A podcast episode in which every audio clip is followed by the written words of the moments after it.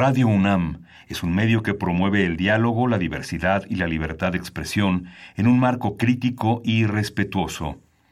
Los comentarios expresados a lo largo de su programación reflejan la opinión de quien los emite, mas no de la radiodifusora.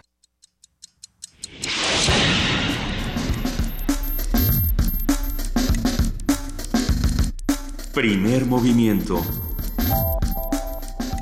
El mundo desde la universidad.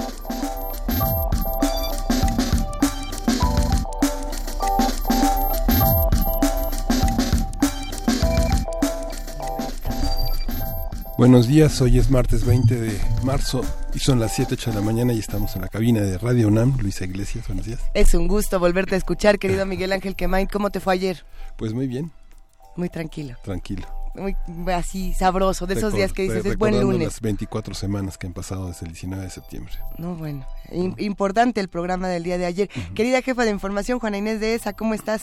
Muy bien, muchas gracias también en este día que empieza con tantas notas y con tantos con tantas reflexiones sobre los procesos electorales, sobre cómo se organiza una campaña, cómo se cómo se entiende a los candidatos como un producto que se vende, ¿no? A raíz de estas conversaciones y estas cosas que han salido a la luz, investigaciones más bien sobre Cambridge Analytica, esta esta empresa que también dicen que le vende información y le diseña cosas al candidato Mid, eh, que lo que hace es juntar datos y, y eh, armar discursos para los, los candidatos, juntar datos sobre todo de aquello a lo que la gente le teme. No, no importa tanto los datos, el, el, la consigna es, no, importa, no importan los hechos, importan los miedos.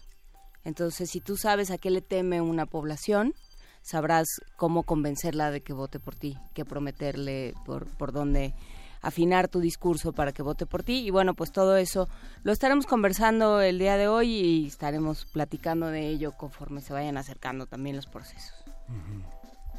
Tenemos un programa interesante el día de hoy. Vamos a empezar con el tema del glaucoma, que es un tema que es eh, de primera importancia para México porque el glaucoma ocupa uno de los ocupa el primer lugar de ceguera en, eh, en, en nuestro país, el primer lugar de ceguera en Estados Unidos y la población. Vamos a conversar con el doctor Juan Carlos Centeno Ruiz. Él es académico de la Facultad de Medicina de la UNAM y doctorado en Ciencias Médicas y vamos a hablar sobre este día que conmemora un, un aniversario más para hacer visible este problema tenemos muchos tipos de ceguera en este país, por supuesto. Eh, tenemos por un lado el glaucoma, pero también tenemos lo que no queremos ver y, muchas de esas cosas que no queremos ver se transforman y se traducen en violencia en nuestro país. Por lo mismo, es importante atender la sección Transformación Positiva de Conflictos de Pablo Romo, miembro del Consejo Directivo de Cera Paz y profesor de Transformación Positiva de Conflictos de la Facultad de Ciencias Políticas y Sociales de la UNAM. Va a estar hablando con nosotros sobre paz y democracia. Vamos a ver de qué se trata. Y tendremos también en la nota nacional a Lorenzo Meyer, como cada 15 días, él eh, explora los temas más acuciantes de la realidad mexicana. Él es profesor investigador universitario cuyo interés es centrado en la vida política mexicana del siglo XIX a nuestros días. En la nota internacional, los casos de sarampión y sus lecciones. Vamos a platicar con Lucía Álvarez, ella es pediatra, infectóloga, experta en vacunas, y nos va a estar contando un poco de, de, de qué sí nos vamos a alarmar, de qué no, por qué vacunarnos, cuándo vacunarnos, todos tranquilos. Va a ser una conversación sin duda interesante.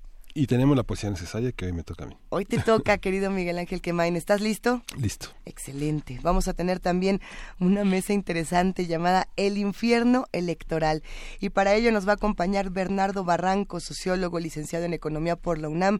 Él ha sido consejero electoral del Instituto Electoral del Estado de México.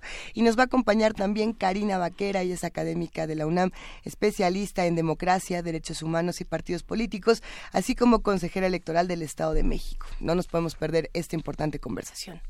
Así que por lo pronto los invitamos a que se queden con nosotros de 7 a 10 de la mañana. Estamos en el 860 de AM, en el 96.1 de FM, en www.radio.unam.mx.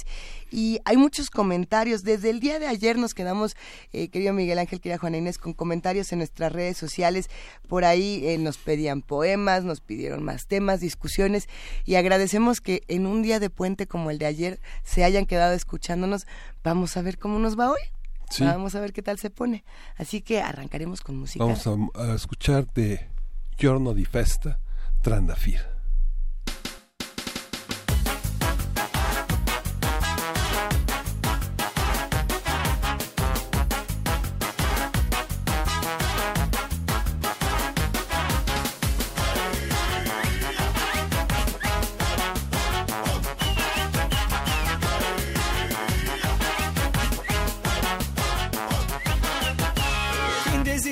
Sărbătoare Nu mă mai țin pe picioare de atât dansat Și cum mândra ca o floare. Mă iau în hora mare și mai apăsat Mai iau un păhărel. Să par mai ușurel Hei, să joc cu drăguța mai cu Opșa tare, una mai cu foc. Opșa mă așteaptă mândrulița mea la joc. Opșa dansează lumea, tot se veselesc Așa iar mie îmi pare că mă îndrăgostesc. Hey!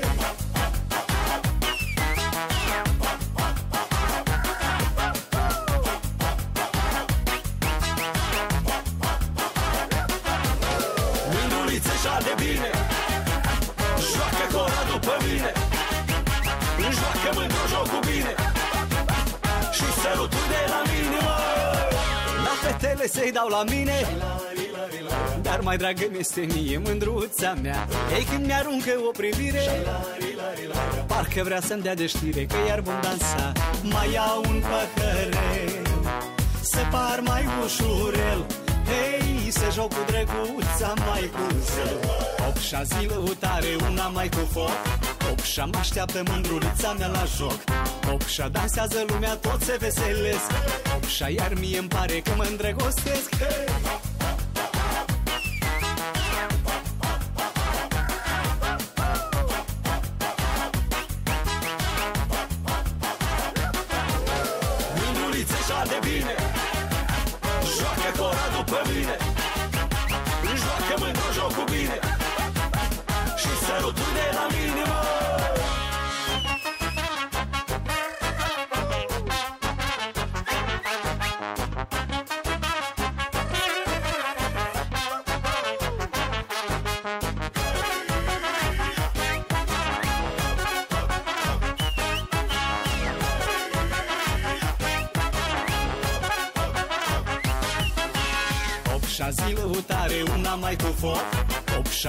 Opșa mă așteaptă mândrulița mea la joc. Opșa dansează lumea, tot se veselesc. Opșa iar mie îmi pare că mă îndrăgostesc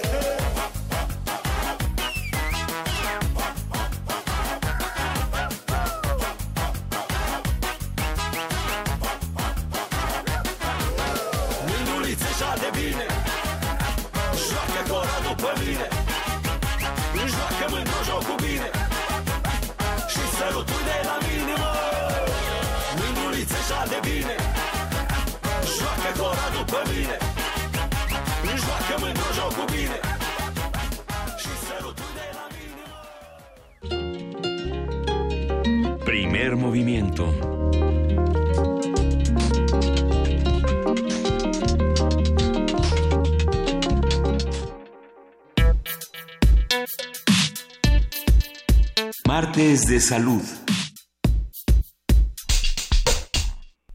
El glaucoma es una enfermedad que daña el nervio óptico del ojo y en México es la principal causa de ceguera irreversible en la población adulta. Algunos factores de riesgo para desarrollar glaucoma son padecer diabetes, miopía, tener más de 45 años y familiares con este mal. Los especialistas recomiendan acudir al médico ante síntomas como dolor de cabeza, ojo rojo y vista borrosa. De acuerdo con datos de la Organización Mundial de la Salud, de la OMS, se estima que existen 60 millones de personas con glaucoma y 4.5 millones con ceguera a causa de esta enfermedad. Para el tratamiento de glaucoma existen medicamentos, así como intervenciones quirúrgicas tradicionales y con láser. Además, científicos de la UNAM desarrollan un estudio para un diagnóstico temprano de este padecimiento. Vamos a conversar justo sobre el padecimiento, qué lo provoca, cuáles son sus consecuencias y, por supuesto, cómo se previene. Para ello nos acompaña el doctor Juan Carlos Centeno, él es académico de la Facultad de Medicina de la UNAM. Doctor Juan Carlos Centeno, muy buenos días. Eh, buenos días. Gracias. Muchas gracias por tomarnos la llamada, Juan Carlos. Por favor, cuéntenos, ¿qué es el glaucoma? Sí, gracias. Bueno, un saludo a ustedes y al auditorio y comentarles, el glaucoma realmente es un grupo de enfermedades y tienen como característica común eh, daño al nervio óptico del ojo y ceguera de tipo irreversible. Esto es importante porque la catarata, que también es muy frecuente en adultos, se opera y la ceguera o la mala visión es reversible, pero el glaucoma es irreversible. De tal manera que daño al nervio óptico es sinónimo de glaucoma en la edad adulta. La, prevalencia de la, del glaucoma en, en, México Es, es eh, fundamentalmente repartido cómo, doctor? ¿Cómo está estructurado? Veía la estadística que Veracruz ocupa uno de los primeros lugares. Eh, bueno, en general podemos decir que en, en, el país se calcula que hay un millón y medio de personas con glaucoma y la mitad de ellas, o hasta el 80%, según algunos especialistas, no sabe que tiene glaucoma. Podemos decir que después de los 40 años, 2% de la población va a desarrollar glaucoma y después de los 70 hasta 15%, lo que es realmente impresionante. Pero ¿por qué las personas no se dan cuenta de que tienen glaucoma? ¿Cómo es que avanza esta enfermedad y por qué muchos la llaman silenciosa? Esa es una pregunta muy importante. El glaucoma no duele, el glaucoma no da síntomas, el glaucoma puede estarse desarrollando por varios meses o años y cuando se presenta la pérdida de la visión, cuando el paciente experimenta baja visión, ya avanzó de tal manera que ya es irreversible el daño. El nervio óptico se dañó de manera tan importante que ya no hay medicamentos, ya no hay cirugías que lo puedan revertir. Por eso lo más importante en glaucoma es la prevención. Eh, tenemos que pasar de una medicina que es reactiva, es decir, el paciente reacciona o el médico reacciona a los síntomas, a una medicina que es preventiva. Y la prevención es hacerse un estudio de ojo con oftalmólogo a, los 40 años anualmente. Cada, cada persona que tenga 40 años tiene que hacerse un estudio por lo menos anualmente para prevenir la aparición del glaucoma. Por ahí alguna vez en, el en este mismo programa nos contaban que eh, si sentías que te estabas cayendo mucho, era uno de los principales, eh, una de las principales maneras de detectar que había una posibilidad de glaucoma. Y bueno, muchos nos quedamos pensando, pero ¿por qué si te caes mucho? ¿O en qué momento a lo mejor puede ser vértigo, puede ser otro tipo de padecimientos? ¿Por qué, ¿por qué caerse tendría que ser un, un, síntoma de glaucoma? Realmente no, no es un síntoma el, el caerse, puede ser por muchas causas. Lo que el paciente empieza a experimentar es mala visión. Empieza a golpearse con las personas de de los lados, se golpea, se cae en algún hueco que no vio y algo característico es que las personas piensan que ya no los quiere saludar el, la persona porque tiene glaucoma. Eh, lo que pasa es que no está viendo bien. Pero caerse frecuentemente puede ser por múltiples causas y, no glaucoma.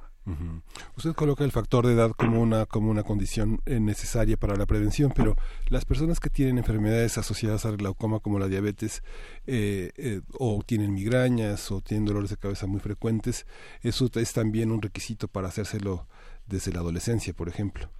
Sí, definitivamente. Hay la forma más común de glaucoma es la del adulto, que es después de los 40, de los 50. Pero hay un grupo de pacientes que tienen glaucoma juvenil e incluso hay un grupo de pacientes que nacen con glaucoma. Esos no son tan frecuentes, pero sus factores son distintos y tenemos que tratarlos y analizarlos de manera distinta. Y como usted menciona, eh, el hecho de ser hipertenso, ser diabético, ser miope, tener miopía alta, incluso abusar de las gotas eh, por automedicación, gotas que tienen esteroides y que se utilizan para otros problemas de ojos. Hay personas que abusan de eso y eso es un riesgo para desarrollar glaucoma. Las, las, las, las gotas eh, son muy populares, han sido muy populares en los últimos 50 años para distintos padecimientos. Una de las gotas más populares en el mercado son las de manzanilla. ¿Cuáles son, las, cuáles son los mitos más, más frecuentes en el uso de protección del ojo? Un gran sector de la población se hace lavados eh, constitucionarios de los ojos. ¿Qué hábitos hay que tener para el cuidado de, esta, de este órgano? Sí, definitivamente. Lo principal es hacerse un hábito de que a partir de los 40 años hay que hacerse una revisión anual, por lo menos, de, de ojos con un oftalmólogo es decir, no solamente eh, checar nuestra visión, si necesitamos lentes, etcétera, sino una, una revisión interna que haga un oftalmólogo, que mida la presión del ojo, que revise el estado del nervio óptico y que nos diga eh, si tenemos riesgo en ese momento de glaucoma no. Si no hay problema en ese momento, nos vemos al año que viene y así prevenimos eh, el glaucoma. Y con respecto a las gotas, pues sí hay muchísimos mitos. Eh, realmente eh, lo mejor que puede hacer uno es no automedicarse, ni siquiera la manzanilla. Hay medicamentos muy efectivos para el ojo seco, para la alergia ocular, para lo que usted quiera. Entonces, la automedicación en cualquiera de sus modalidades es, un gran problema eh, a nivel de la, de la salud eh, pública. Eh, ¿Cuál es el, el, examen que se debe hacer, doctor? Eh, uno, uno va con un, con un médico o va a una clínica, eh, de, a su clínica de salud, ¿y qué es lo que pide? Sí, uno, uno tendría que decir, vengo a hacerme un estudio oftalmológico porque quiero saber si tengo riesgo de glaucoma. Uh -huh. Y el médico va a saber que además de ver por fuera el ojo, y saber si el paciente requiere de lentes por su mala visión en ese momento, pues también si su nervio óptico se encuentra bien y algo muy importante que es la medición de la presión intraocular. El ojo tiene una presión adentro porque tiene líquido y esa presión debe tener niveles es específicos. Si pasa un nivel, digamos, de 21 milímetros de mercurio, que es la, es la, la norma, eh, la cifra normal, esa, ese paciente tiene riesgo de glaucoma y tiene que recibir tratamiento, que normalmente es tratamiento farmacológico por gotas y si no mejora puede llegar a la cirugía. Pero si uno va a una clínica y, y dice quiero hacerme un estudio para prevenir glaucoma, el oftalmólogo va a saber perfectamente qué es lo que quiere. Es más, debería eso claro. debería ser algo que, que ya está, hubiera establecido en todos los sistemas de salud. Hay muchos tipos de glaucoma, doctor, o solo hay uno. Y por ahí también están lanzando una pregunta interesante. Si el glaucoma es hereditario, ¿qué características genéticas tiene y qué debemos atender? Hay varios tipos de glaucoma. Realmente son un grupo de enfermedades.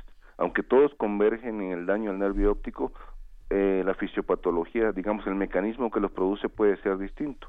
60% eh, se debe a elevación de la presión y al proceso de envejecimiento eso está muy claro. Pero hay un subgrupo de pacientes que tienen incluso presión intraocular normal. Ahí el problema es una degeneración del nervio óptico, no por la presión alta, sino porque parece haber factores que inflaman el nervio óptico y hacen que degenere. Al final es un glaucoma. Y la otra parte muy importante, más o menos 10% de todos los glaucomas son de tipo genético, hereditario. Es decir, hay una alteración muy específica en un gen eh, y esa alteración se traduce en glaucoma. Los niños nacen con glaucoma, eso es más o menos un 10%. Y ahí se imaginarán ustedes que es una urgencia médica eh, bajar la presión del, del ojo a, a esos niños y también es muy importante hacer estudios genéticos porque en la familia pueden presentarse casos adicionales como en hermanos, en hijos o en familiares de primer grado en general. ¿Cómo son esos estudios genéticos? Eh, por ¿Qué ejemplo, hay que hacer? Eh, por ejemplo, glaucoma congénito, sabemos que hasta 60% de estos niños tienen mutaciones en un gen que se llama CYP1B1. Ahí tomamos una muestra de sangre del paciente, hacemos estudios genéticos para estudiar ese gen específicamente y demostrar los cambios genéticos, lo que llamamos mutaciones y esa información es valiosísima porque confirmamos diagnóstico en el paciente y podemos extender los estudios a los hermanitos. Si el hermanito que acaba de nacer, por ejemplo, no tiene la mutación, podemos decirle a la familia, tranquilos, este niño nunca va a desarrollar glaucoma, pero si lo tiene, no vamos a esperarnos a que desarrolle los síntomas, sino vamos a tratarlo antes de que tenga complicaciones. Mm. ¿Es un estudio que se hace este, con frecuencia? ¿Es un estudio que está en la medicina pública con frecuencia? En la medicina pública desafortunadamente no. Como para muchas enfermedades genéticas, solamente ciertas instituciones pueden ofrecer ese estudio, porque son muchísimas enfermedades genéticas y el glaucoma congénito está dentro de esas enfermedades. Eh, por ejemplo, nosotros somos una unidad periférica de la UNAM en el Instituto de Oftalmología Conde de Valenciana y aquí hacemos de rutina ese, ese estudio para glaucoma congénito y para otros tipos de glaucoma. Entonces, desafortunadamente no está eh, accesible la, la prueba en hospitales públicos, pero en nuestra institución podemos hacer esta prueba sin ningún problema. Nos pregunta Fernando Bonilla en redes sobre la, el, los beneficios de la marihuana para pacientes con glaucoma. Bueno, eso es un tema que se ha venido manejando y estudiando desde hace muchos años. La marihuana se ha visto que tiene efectos hipotensores del ojo, es decir, baja la presión intraocular, pero realmente tratar la, el glaucoma con marihuana pues sería como tratar eh, una fiebre con, con manzanilla, como decían ustedes hace rato. Entonces, no, realmente, aunque a nivel eh, de investigación se ha visto ese efecto, pues a nivel clínico no no es no tiene ningún tipo de repercusión para, para el tratamiento de la enfermedad. Ahora, muchas personas se acercan a estos tratamientos. A ver, doctor, corríjame si me equivoco, porque esta enfermedad es degenerativa, es crónica y por tanto es irreversible. Y eso quiere decir que si la encontraste cuando ya está muy adelante, no hay nada que puedas hacer para recuperar lo que se perdió. Exactamente, exactamente. Yo siempre le digo a mis pacientes, lo comparo con la diabetes. El problema no es ser diabético, el problema es que tuviste 5 o 10 años con el azúcar elevadísimo y ahora que vienes a, la clínica, tus riñones, tus nervios, tu retina está muy dañada. Si hubiéramos encontrado esa azúcar elevada al año o a los dos años del inicio, otra cosa. Otra cosa sería. El glaucoma es exactamente igual. Sí, y pero en ese sentido hay una parte importante por parte de los ciudadanos de prevenir y de estar muy atentos a su salud, pero también hay otra parte importante de los sistemas de salud que tendrían que atender a lo mejor de otra manera. ¿Cómo se atiende desde esa parte, doctor? Totalmente de acuerdo, y por eso decía al principio que tenemos que pasar de una medicina que sea reactiva, de reaccionar cuando ya el paciente tiene síntomas y tal vez ceguera irreversible, a prevenir así como se dice, a ver, el Papa Nicolau se tiene que hacer cada cierto tiempo, la mastografía cada cierto tiempo, y eso en la sociedad ya ha permeado y ya es una actitud que tenemos los ciudadanos, pues también glaucoma, porque el glaucoma causa ceguera, y la ceguera tiene un costo elevadísimo para los sistemas de salud. De manera que sí sorprende que en muchas instituciones y sistemas de salud, eh, no solamente hablo de México, sino de muchos países, pues eh, la, detección del glaucoma no sea una prioridad o no esté eh, programada o tenga un programa específico, lo cual debería ser. Pero nosotros tenemos que tener la información como ciudadanos y si tengo 40 años o más, tengo que hacer un estudio anual y pedir específicamente que me detecten y me eh, traten un glaucoma en su caso. Cada año, ¿verdad? Porque Rosario Martínez pregunta cada cuánto se tiene que hacer el examen, cada año. Cada año. Muy bien. Preguntan si hay algún contaminante que propicie el glaucoma y si los lentes de contacto o algún otro accesorio para los ojos eh, lo facilita. No, fíjense que se han hecho estudios muy profundos en muchas partes del mundo y la contaminación ambiental no causa glaucoma, nos causa sí ojo seco, resequedad de la superficie ocular, alergia ocular, pero glaucoma no. Y los lentes de contacto tampoco, sí hay que tener cuidado con ellos, tienen sus cuidados específicos, pero no se ha asociado uso de los lentes de contacto al desarrollo de, glaucoma.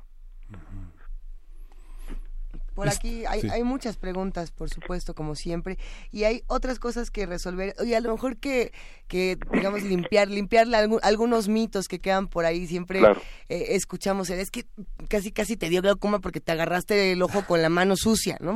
Hay, hay de todo, de todo con esta enfermedad. ¿Qué hacemos para no tenerle miedo, para quitar todos estos mitos y tampoco sentir que si ya por ahí nos dieron un diagnóstico peligroso o algo, estamos perdidos? Claro, sí. Lo primero es pensar que la enfermedad puede diagnosticarse en etapas tempranas cuando se puede hacer de todo para preservar la visión del paciente. Y el paciente nunca va a tener mala visión si se detecta a tiempo. Pero para que podamos detectar a tiempo una enfermedad, tenemos que tener una rutina de acudir anualmente al oftalmólogo ah, y, y, y en ese caso tenemos grandes posibilidades de tratamiento precoz. Es una enfermedad que es muy frecuente y que dado que la población está llegando a edades mayores, pues vamos a verla más frecuente, vamos a vamos a lidiar con el glaucoma eh, mucho más de lo que estamos viendo ahora, se calcula que en 2020 va a haber 80 millones de enfermos en el mundo, pero tenemos la posibilidad de detectarla a tiempo. Eh, eso es lo más importante. Y luego viene obviamente la parte de investigación en la que estamos involucrados muchas personas.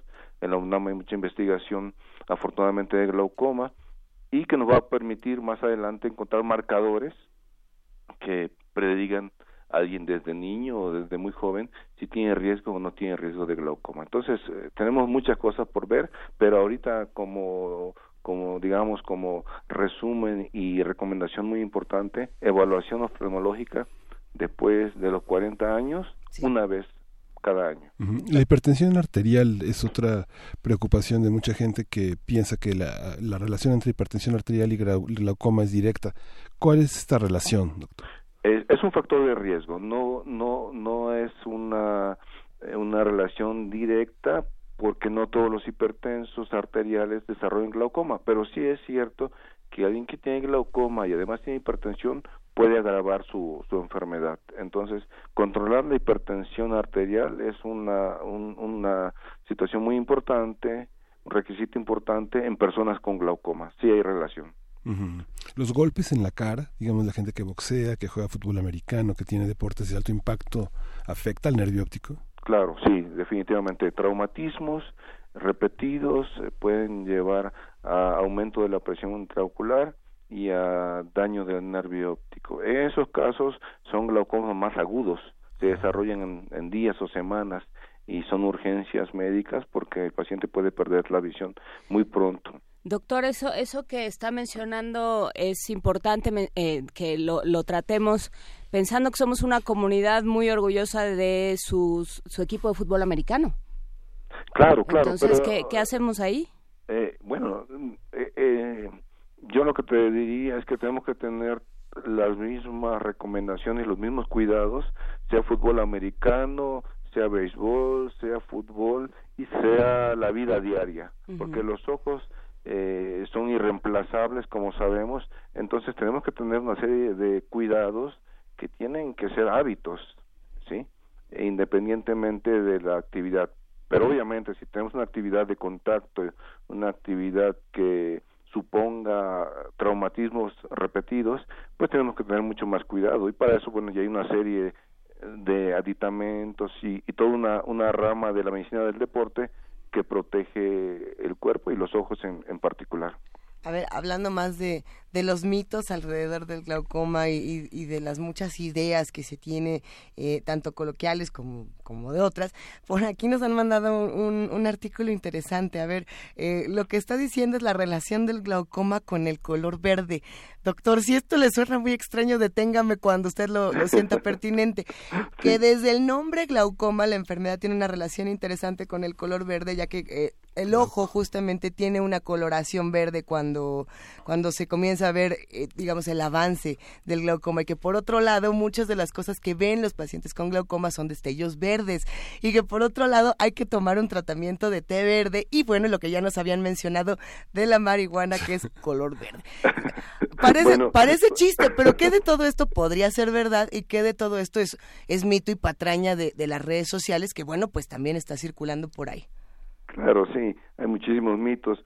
Eh, realmente eh, glaucoma viene de un color que es blanco, no es verde. Glauco, glaucos, del griego glaucos dice claro, brillante, y eso se refiere a, los niños que nacen con glaucoma. El ojo se vuelve prácticamente opaco por, por el daño tan grave que hay en, en el ojo al nacimiento. Y de ahí vino la palabra glaucoma, entonces es blanco y todo lo demás pues podemos eh, inscribirlo en la gran cantidad de mitos que hay.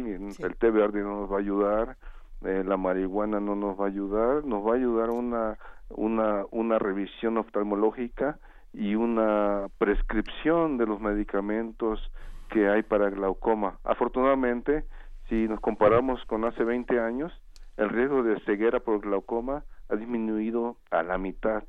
¿por qué? Porque hay una serie de medicamentos muy novedosos, hay nuevas técnicas quirúrgicas, entonces todo lo todo lo tenemos a la mano. No no inventemos nada porque eso al final daña nuestro organismo y nuestra visión. Lo que tenemos que hacer es ser conscientes de que es un problema y que un oftalmólogo no, nos puede dar una información muy detallada y afrontarlo. También eh, es un problema que se presenta en otras especies, ¿no? También hay perros y eh, gatos con glaucoma. Sí, definitivamente. Hay, hay eh, especies de perros en las que el glaucoma es mucho más frecuente incluso que en humanos.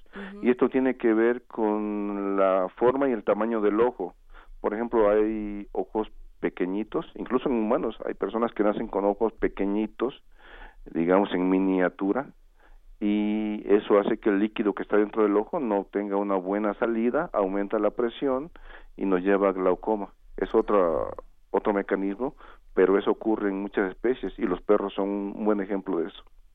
Bueno, y si no tuviéramos glaucoma, pero digamos, bueno, queremos prevenir desde ahora y además, aunque no nos vaya a dar que debemos cuidar nuestros ojos, tratamientos o digamos, eh, ¿qué, qué, hábitos podemos seguir para tener el ojo limpio y para estar eh, muy bien en esta ciudad, doctor? Claro, sí. Eh, aquí lo primero es la, la higiene, como como todo, una muy buena higiene de, de los de los ojos. Se recomienda mucho los shampoos para bebés a usarlo en las pestañas porque en las pestañas frecuentemente pueden tener algún tipo de infección no nos damos cuenta y eso es un gran problema no en segundo lugar la higiene visual que tiene que ver con la prescripción de, de lentes. Muchas personas ven ven mal y no quieren ir al oftalmólogo para que les prescriban lentes. Eso es muy importante. Y en tercer lugar eh, la valoración pero extensa profunda del ojo, no solamente por fuera, sino por dentro, para ver nervio óptico, para ver el cristalino, si hay alguna catarata, para ver la retina, en caso de ser diabético. Entonces, la mejor recomendación que podemos hacerle a alguien, tienes 40 años, acude al oftalmólogo cada año para que te revise. Si estás bien, qué bueno, nos vemos el siguiente año. Venga, estaremos todos muy pendientes, estaremos atentos. Claro. Le agradecemos muchísimo, doctor Juan Carlos Centeno Ruiz, académico de la Facultad de Medicina de la UNAM, por tomarnos esta llamada y, por tratar de discutir los mitos, las curiosidades y, por supuesto, los hechos y, toda la parte científica de esta enfermedad. Claro, da para mucho el tema, pero es importante que la población tenga esta, esta información y les agradezco a ustedes la, la invitación y con mucho gusto. Enviamos un gran abrazo, doctor. Muchísimas gracias. Igualmente. Hasta luego. Buen día. Nos vamos con música. Sí, vamos a escuchar de Indila, Dernier Dance.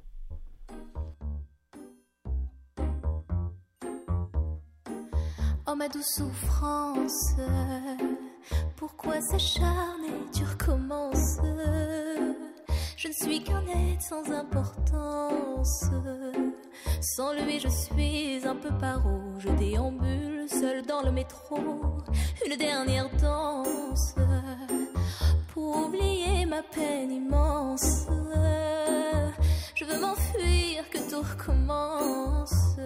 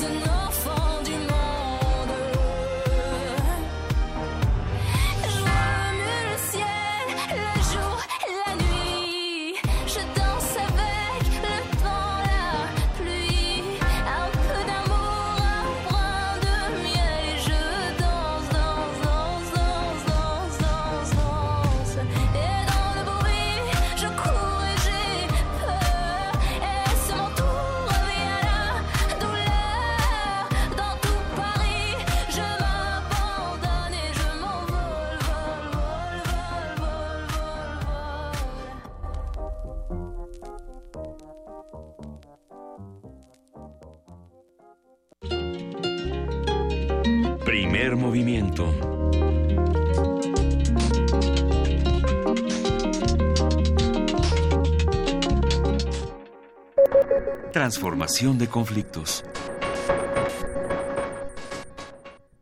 Querido Pablo Romo, muy buenos días, ¿cómo estás? ¿Qué tal? Muy buenos días, ¿cómo están? Pues como siempre, con, emoción de escucharte, con muchas expectativas. Eh, hablábamos al principio de este programa de lo importante que se ha convertido para nosotros esta sección Transformación Positiva de Conflictos, pensando en, en todo lo que no queremos ver que ocurre en nuestra ciudad y en nuestro país.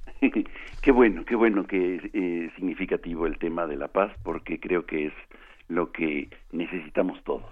¿Y cómo lo vamos a abordar el día de hoy? Mira, es un tema demasiado amplio, obviamente el tema de la democracia y la paz, pero si recordamos lo que hace ocho días estábamos conversando en torno al tema del Lequilcush Lejal, es decir, al buen vivir de los pueblos originarios, en donde eh, esta dimensión de, del compartir, de, la reflexión, que la paz se identifica con el buen vivir, cómo sería para nosotros este, la paz. Y normalmente pues decimos el camino para, para conseguir la paz es la democracia. Pero la democracia es muy ambigua y muy un término muy muy resbaladizo en el donde difícilmente pudiéramos decirlo si no tenemos parámetros claros para para conseguir el tema de la paz qué, qué significa democracia en términos muy concretos. Y se me ocurre, eh, a partir de, de el em, índice de paz que hemos ya platicado en algunas ocasiones aquí, que me parece que es muy importante que nuestro auditorio pues acuda a estos índices que son especies de eh, ciertamente son estereotipos mm, en función sobre todo de las inversiones y esto se hace no para el público en general, sino más bien para quienes están queriendo hacer inversiones en países puedan saber dónde meter su dinero. Pero eso nos puede ayudar para entender un poco cómo lo están viendo este estas personas que invierten en el mundo, dónde invertir y obviamente prefieren en lugares donde hay paz. Y ellos utilizan el índice de paz o el Global Peace Index, que es este una una tabla de eh, donde ponen a los países, donde colocan a los países en una especie de, de primer lugar, segundo lugar, y vamos viendo dónde van quedando los países a nivel este eh, mundial para poder invertir. Y, y para poder ver el, cuáles son las categorías fundamentales con las cuales ellos van a tomar en cuenta, cuáles son los, los principales elementos por los cuales ellos van a considerar que hay paz o no hay paz. Y eh, uno de los temas es obviamente el tema de la eh, de los conflictos internos, otro la relación con los países este eh, vecinos, otro con eh, el, el impacto del terrorismo, la percepción de la criminalidad y la propia criminalidad. El otro tema es este cómo están apoyando eh, este país o tal o cual país para temas de paz a nivel mundial y a nivel eh, local, que cuántas armas producen o cuántas armas importan, cómo está en términos globales en su propio país la violencia y el crimen, el índice de, los homicidios y la política de, de terror, eh, cómo, se, cómo se manifiesta, y también los los asuntos sobre em, conflictos exteriores en donde están participando los países. Esto sería, digamos, lo que hemos llamado siempre en nuestra columna como eh, la paz eh, em, eh, negativa, los asuntos de, de en donde vemos que es violencia, donde hay violencia, donde hay necesidades de, de, cambiar las cosas y, y detener y hacer treguas. Y en otro sentido encontramos este, la definición de, de, paz positiva como pues toda una serie de componentes importantes en donde está, por ejemplo, la independencia de los jueces y la justicia, la gobernabilidad, la confianza de los inversionistas, la, eh, los niveles de corrupción, em, la economía en sí mismo per cápita. Y creo que hoy eh, es muy pertinente hablar de paz y sobre todo y democracia en México cuando nos quedamos estupefactos eh, al oír las noticias sobre, por ejemplo, candidatos independientes que hacen trampa para poder llegar a, lograr su objetivo de, ser candidato. Es, eh, es verdaderamente eh, indignante y no sucede nada en el país a pesar de que eh, la autoridad está diciendo que hicieron trampa. ¿Será cierto o no será cierto? Son víctimas también de un sistema en donde los calumnian o realmente habrán hecho trampa y queda uno con esa duda por la poca confianza y credibilidad que tienen las instituciones. Sin embargo, en el caso de que fuera cierto, es verdaderamente alucinante, y en el caso de que no sea cierto, es también verdaderamente alucinante, porque son los que van a calificar las elecciones dentro de poco.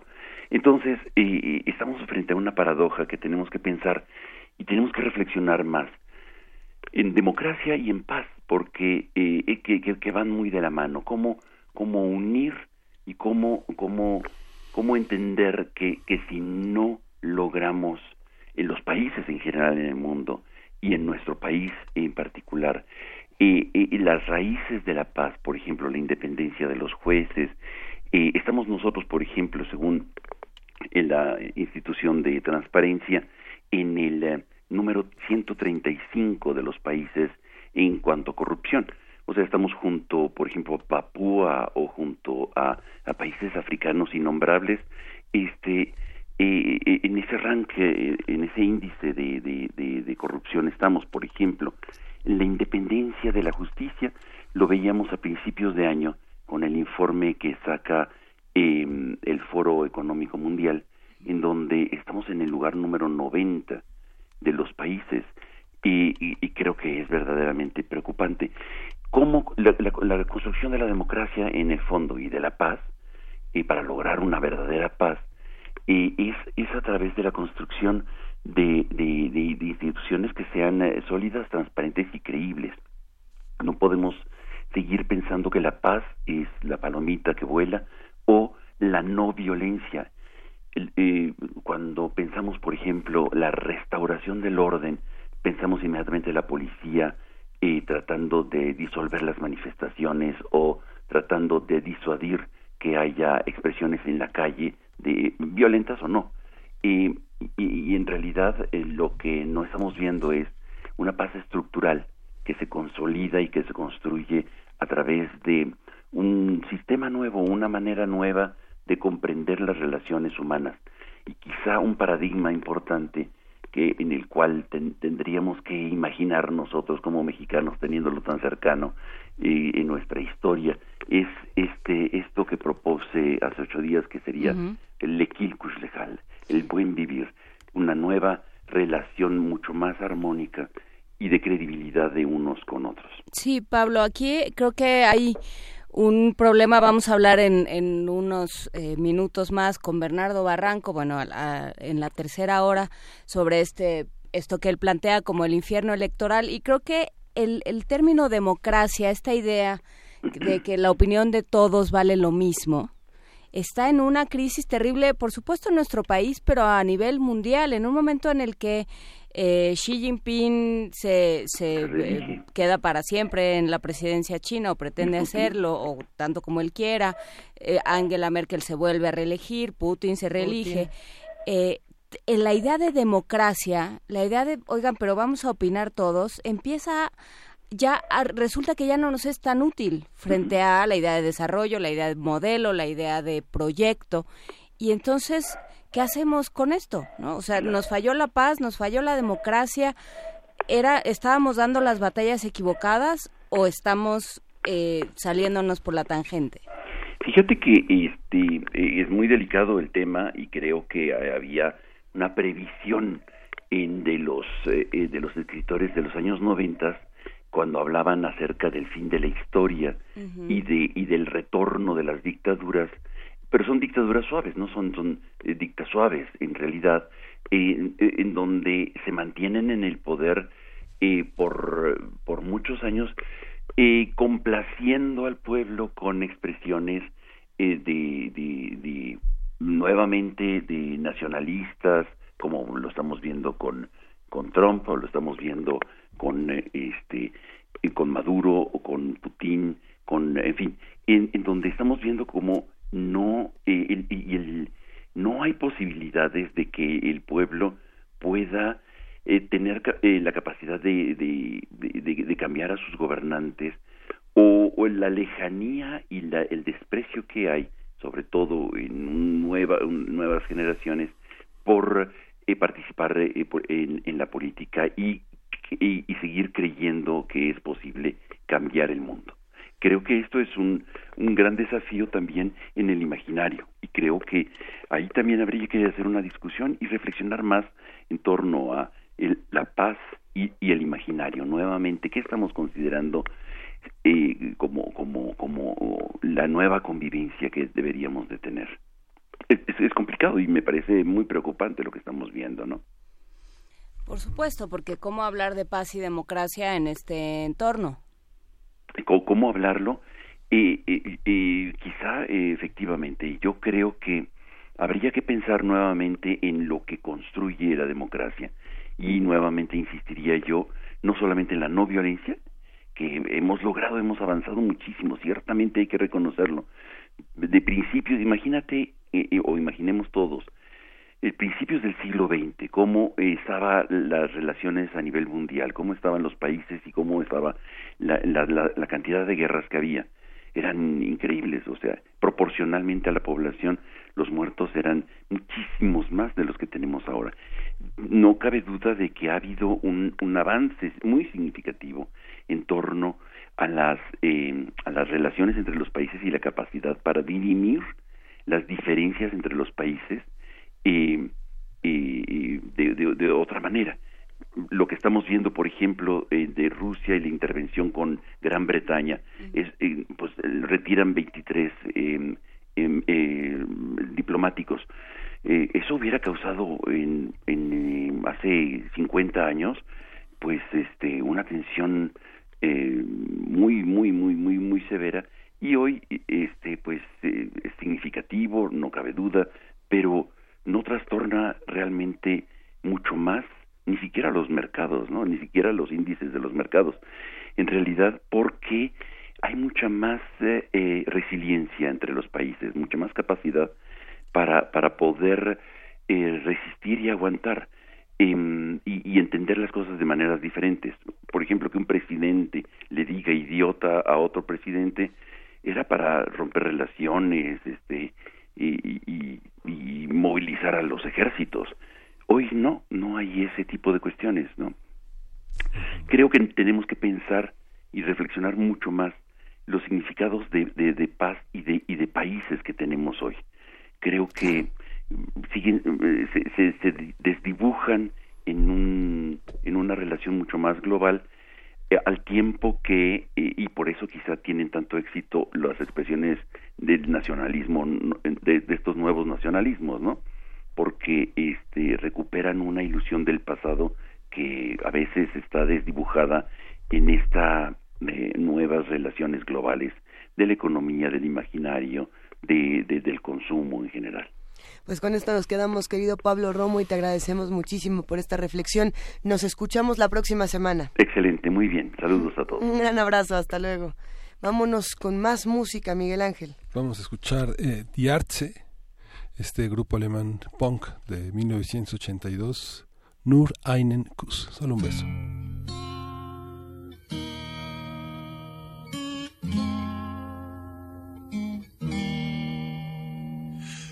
Nur einen Kuss, mehr will ich nicht von dir. Der Sommer war kurz, der Winter steht vor der Tür. Wenn du mich nicht küsst, bleibst du vielleicht allein. Und wer will schon im Winter alleine sein? Ich bekam einen Kuss und gab ihr mein Herz dafür.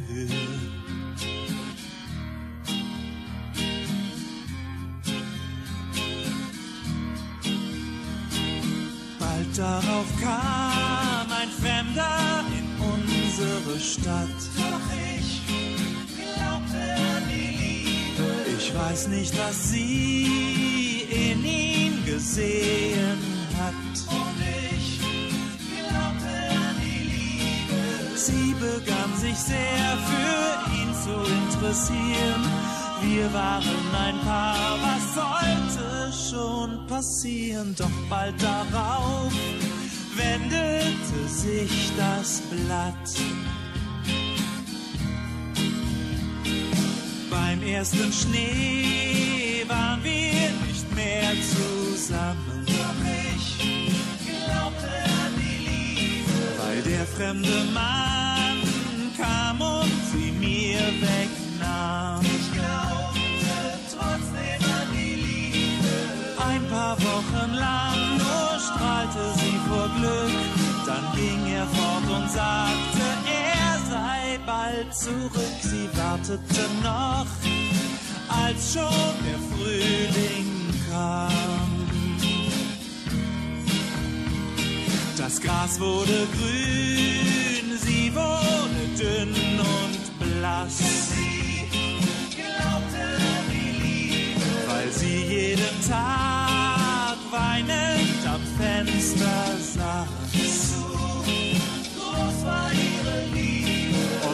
Wohl an ihn dachte, als sie schließlich starb. Ich legte eine rote Rose auf ihr Grab. Sag mir, worauf ist in dieser Welt Verlass? Primer movimiento. Hacemos comunidad.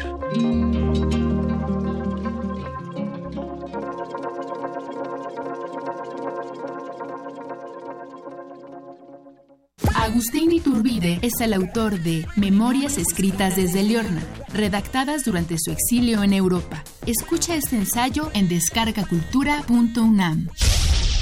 Volví a reunir al mismo Congreso reformado. Abdiqué la corona y solicité expatriarme, haciéndolo decir al Poder Legislativo por el ministro de Relaciones.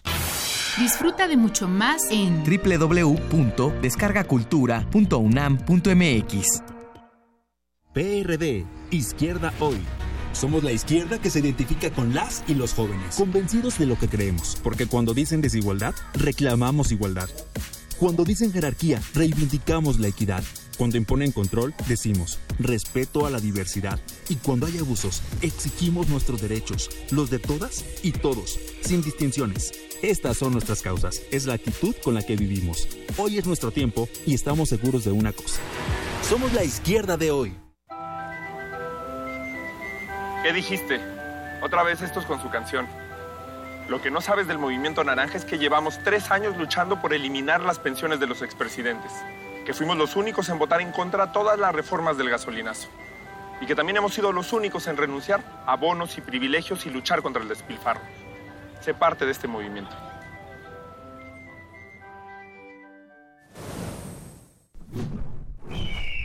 Movimiento Ciudadano. La ciencia que hacemos. La ciencia que necesitas. La ciencia que aporta. La ciencia que somos. La ciencia que somos. Iberoamérica al aire. Una coproducción del Instituto Latinoamericano de la Comunicación Educativa, la Dirección General de Divulgación de la Ciencia y Radio UNAM. Mesas de debate, reportajes, noticias, entrevistas, efemérides y mucho más podrás escuchar todos los viernes a las 10 y media de la mañana. 96.1 de FM. Retransmisión domingos a las 9 y media de la mañana por el 860 de AM. Radio UNAM. Experiencia sonora. Y en noticias de último momento, se ha descubierto que a los mexicanos nos ataca una epidemia silenciosa desde hace décadas. Expertos advierten que esta patología confunde la mente. Se ha demostrado que los mexicanos padecemos un fuerte caso de desinformación. Sus síntomas van desde difundir noticias falsas hasta creer cualquier cosa que aparece en Internet. Afortunadamente la cura está en ti. El voto informado es el antídoto para rescatar nuestra democracia. Por eso, duda, cuestiona, infórmate, verifica. Con participación todo funciona. Instituto Electoral Ciudad de México. Para tener el México que queremos hay que decidir. Para poder decidir tenemos que participar. Y para participar hay que recoger nuestra credencial para votar.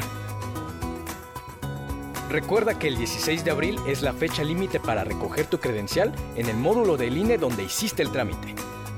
Porque mi país me importa, yo ya estoy listo para votar en las próximas elecciones. Instituto Nacional Electoral, INE. La persecución de un asesino serial bajo el efecto de la hipnosis. Alemania después de la Segunda Guerra Mundial. Y el accidente que cambia para siempre la vida sexual de una pareja. ¿Conoces al autor de estas tramas? El Cineclub Radio Cinema presenta Ciclo Lars von Trier. Échale un vistazo a sus primeras películas los miércoles 7, 14 y 21 de marzo a las 6 de la tarde en la sala Julián Carrillo, Adolfo Prieto 133, Colonia del Valle. Entrada libre. Radio UNAM. Experiencia sonora.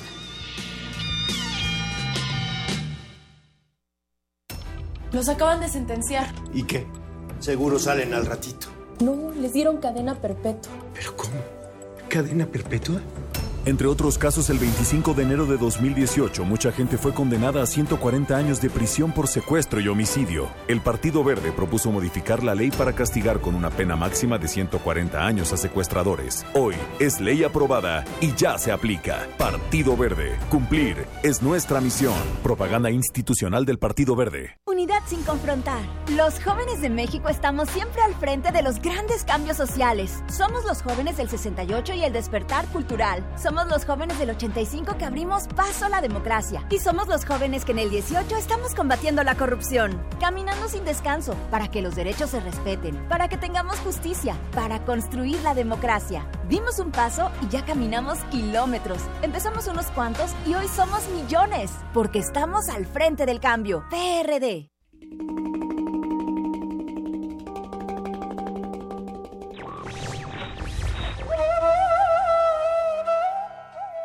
Un hombre libre es aquel que, teniendo fuerza y talento para hacer una cosa, no encuentra trabas a su voluntad. Thomas Hughes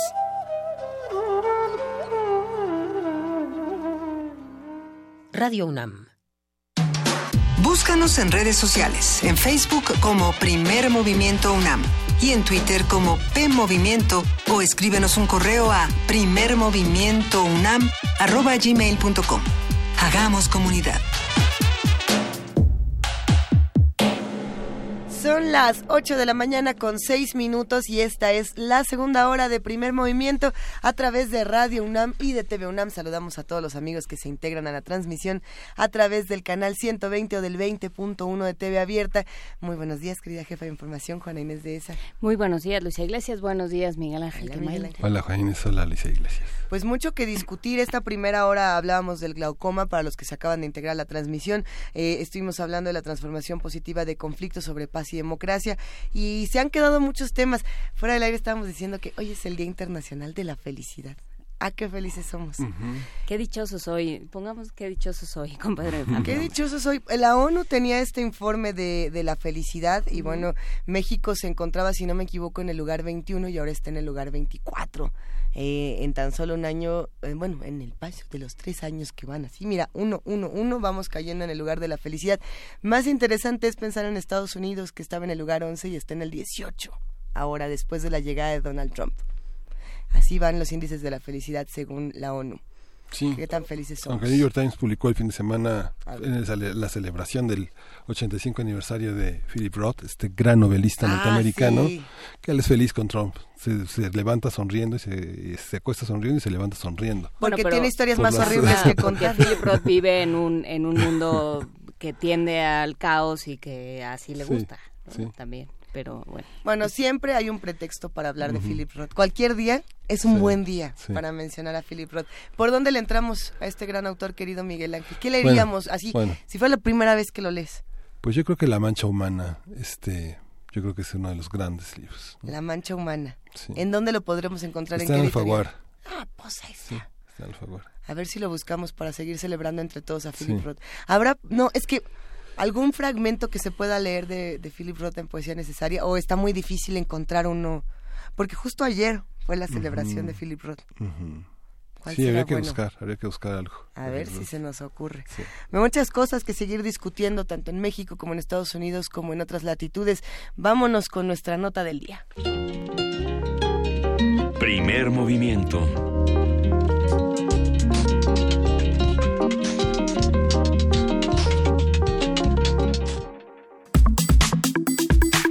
Nota Nacional. Hoy tenemos como cada 15 días al doctor Lorenzo Meyer con nosotros. Él es profesor e investigador universitario cuyo interés es centrado en la vida política mexicana del siglo XIX a nuestros días. Buenos días, eh, doctor Meyer, ¿cómo está? Eh, muy buenos días. Es Miguel Ángel el que está hablando, ¿verdad? Sí. Eh, bueno, pues en esta ocasión quisiera enfocar, ya que están ustedes ahí hablando de Philip Roth y de Estados Unidos, enfocarme en eh, Estados Unidos, en nuestra relación eh, con el país del norte, que visto en, el, en los ciclos largos históricos, pues eh, queda más o menos dibujada una serie de ciclos de buenas y malas relaciones. Y tengo la, no la seguridad, simplemente la sospecha, existe la posibilidad de que estemos entrando ya en un ciclo de mala relación. Eh, ¿Será? Después de uno de más o menos aceptable. Es más, si somos optimistas, podemos decirle buena relación. Y fue un ciclo muy largo. Entonces quiero eh, discutir con ustedes esta idea de, de los ciclos. Cuando entramos eh, en contacto ya como naciones independientes, al inicio del siglo XIX, la relación fue eh, relativamente neutra, aunque ya había una advertencia. Los últimos gobiernos de la colonia habían visto que en el norte eh, de la Nueva España realmente había que pensar cómo eh, enfrentar a una un país nuevo, algo realmente Mm, pues eh, poco visto hasta entonces, la creación de países nuevos, Estados Unidos, eh, un historiador le llamó The First New Nation, la primera nueva nación de esa temporada, y le sugirió al virrey, quien estaba eh, allá en el norte viendo esto, que se pusiera alerta y se diseñaran políticas para enfrentar el expansionismo de esta pequeña nueva nación, pero que se veía que iba eh, realmente rápido a modificar su entorno territorial, ir eh, acrecentándose y acrecentándose, ya se había tomado las dos orillas del Mississippi, la Luisiana, etcétera. Eh, se discutió algo de cómo hacerle frente, pues era colonizando el norte, pero no se tenía suficiente población ese México de, o Nueva España de tantos millones de kilómetros cuadrados, eh, cuatro millones de kilómetros cuadrados, pues no tenía más allá de eh, seis millones de personas y todas, casi todas concentradas en, la parte central de, México. Iba a ser difícil. Eh, de todas maneras, la relación fue pues eh, relativamente aceptable hasta que eh, se llegó el tema de Texas. Bueno, a partir de Texas, esta relación, ya lo sabemos, eh, fue muy mala, se deterioró hasta llegar a la guerra de 1846 a 1848. México luego entró en su guerra civil de la revolución de Ayutla, luego la eh, lucha entre liberales y conservadores, etcétera. Fue una un tiempo caótico del tratado que no se llevó a cabo de MacLean Ocampo, pero que nos hubiera puesto, eh, bueno, eh, dado un, un, descuartizado el país, es lo que hubiera pasado. Yo creo que esta esta zona caótica de nuestra relación y difícil y negativa, etcétera, eh, terminó pues alrededor de la República restaurada. Terminó mal para México, perdió territorio y sobre todo quedó ya en la esfera de influencia norteamericana después de perder la guerra. Ya fuimos parte de esa primera zona de influencia que era Centroamérica, México y con ganas de que también fuera el Caribe. Ya quedamos ahí. De ahí no hemos salido hasta el día de hoy. Pero el gobierno de Juárez y luego el gobierno de Porfirio Díaz más o menos establecieron una relación normal gracias a que se controló la frontera norte, se aceptó el pago de la deuda externa, el pago de reclamaciones por daños causados a los norteamericanos y se aceptó abrir el país a la inversión de Estados Unidos. Ese ciclo Juárez Porfirio Díaz eh, tiene pocos incidentes duros con Estados Unidos y termina con la revolución. La revolución mexicana cierra eso y empieza un ciclo nuevo de muy mala relación. Eh, es eh, producto, por un lado, de el estallido del nacionalismo mexicano y el estallido de una guerra civil que va a afectar a las inversiones de Estados Unidos eh, y que va a dejar de pagar la deuda externa. Y eso hace que la relación difícil vaya a prolongarse con dos intervenciones norteamericanas hasta 1927-28, que es cuando se llega a lo que se ha llamado el acuerdo Calles-Morrow, el acuerdo entre el embajador Dwight Morrow y el presidente Plutarco Elías Calles. Es un acuerdo no firmado, no en ningún documento, es un acuerdo eh, tácito. El embajador em, le hace, hace todos los gestos necesarios para que el gobierno de Calles con el que había estado, pero a punto de producirse un incidente grave con el anterior embajador Sheffield, por el problema del petróleo, y queda más o menos claro que Estados Unidos se resigna a aceptar la legitimidad de la Revolución Mexicana y a no cuestionar al eh, eh, nuevo régimen revolucionario mexicano a cambio de que éste pues sí haga ruidos nacionalistas pero no lo afecte en lo esencial.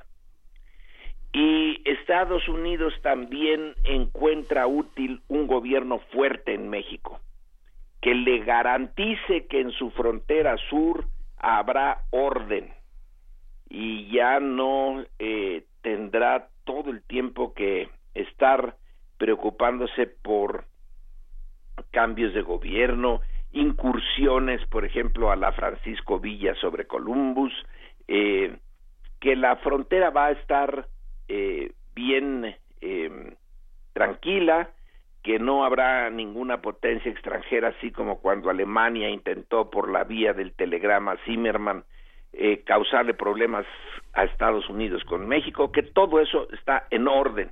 Y en efecto, el gobierno de la Revolución eh, Mexicana, eh, que en esos años va a crear al PRI, mantiene el orden. Y la relación se se aceptan momentos de tensión que eh, la expropiación petrolera, que eh, el, eh, la relación con Cuba de López Mateos, que el tercer mundismo de Echeverría, que el apoyo de López Portillo a los sandinistas, que el grupo contadora de Miguel de la Madrid, etcétera, pero son eh, temas ríspidos, pero no destruyen la relación.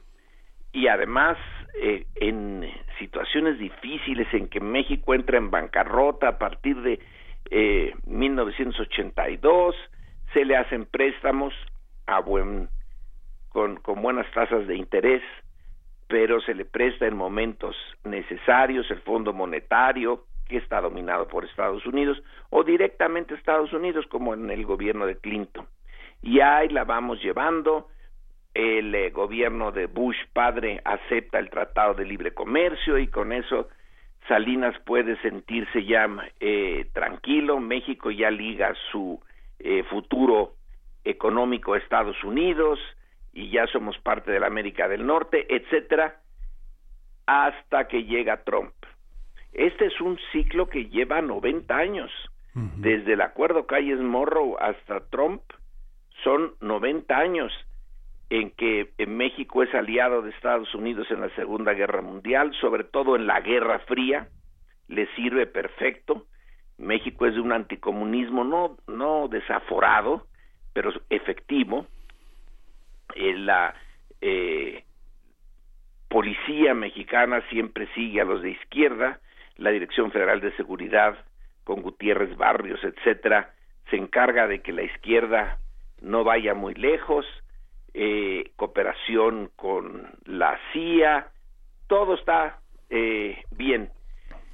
Se empieza a, bueno, por un lado el Tratado de Libre Comercio que amarra a México muy bien, pero a la vez empiezan a surgir temas que de largo plazo muy difíciles de tratar, que son, por un lado, el eh, narcotráfico, y por otro lado la migración. Esta migración, la legal y la ilegal, despierta la, eh, el racismo latente en Estados Unidos. Hay una invasión de mexicanos que no le agrada a una buena parte de la opinión pública del ciudadano norteamericano común y corriente.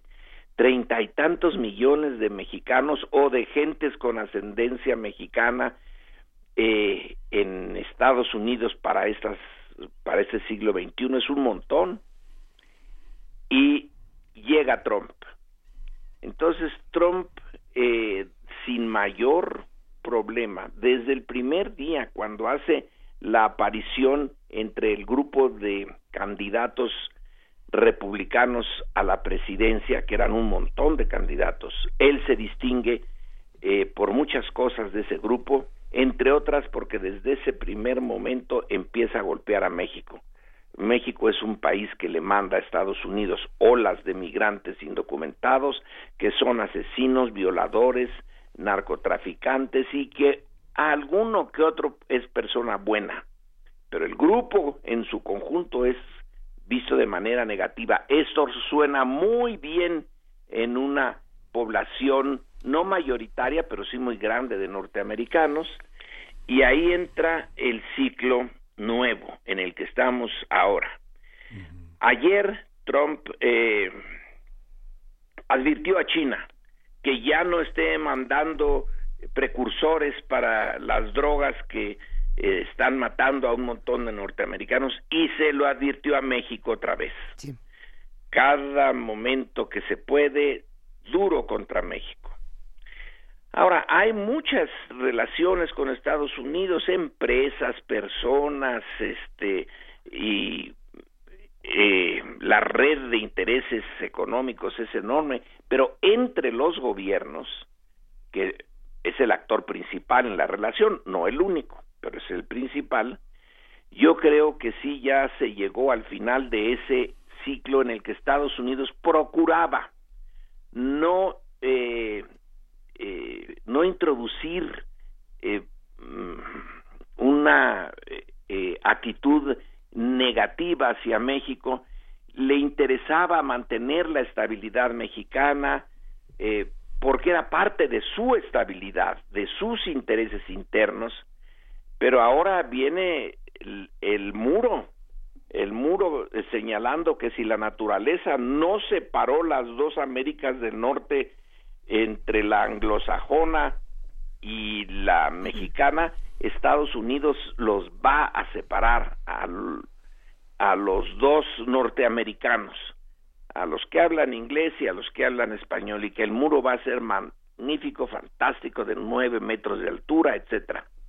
Eh, lo que Natura no dio, pues lo da Trump. Oh, eh, y que quede claro, somos dos Américas del Norte distintas en lo cultural, en lo económico, eh, en lo político, y que bueno, nos tenemos que llevar, pero con un muro de por medio.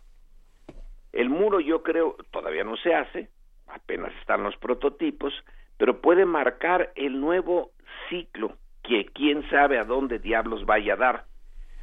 Porque si bien hay montones de relaciones en la frontera, mexicanos que todo el tiempo pasan a trabajar allá y regresan, eh, los indocumentados ya no son tantos como antes, pero siguen estando allí, eh, las deportaciones, pero los automóviles que siguen eh, exportándose a Estados Unidos y manufacturas a Estados Unidos, eh, visitas, etcétera. Hay un montón, montón de lazos.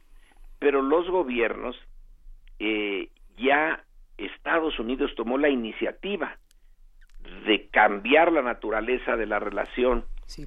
Y no sé eh, si dure esto lo que dura Trump, o Trump expresa el trumpismo, expresa algo más profundo, que ya estaba allí, pero no había sido eh, explotado, no había salido a la superficie, y es eh, la diferencia eh, finalmente cultural, étnica,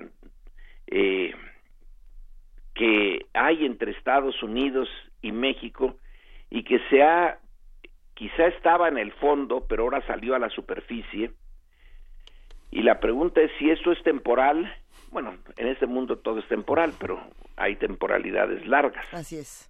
Entonces la pregunta es, ¿estamos entrando en un ciclo malo?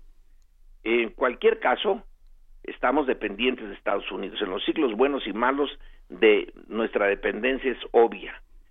Pero pues esta vez eh, ya Trump se toma la libertad de decirle a Peña Nieto, estás loco, y luego anunciarlo públicamente que le dijo estás loco cuando Peña dijo que no iba a pagar el muro bueno Peña nunca lo pagaría pero México lo pagaría más bien eh, eh, es una es una humillación enorme la que le está haciendo Estados Unidos su gobierno a México al decir tú pagas el muro que yo quiero construir en mi territorio porque no te quiero ver es como si uno le dijera al vecino oiga usted me cae mal yo voy a construir una bardota porque no quiero ni verlo, pero usted me la paga, ¿eh? Porque la voy a construir en mi terreno, pero la paga usted.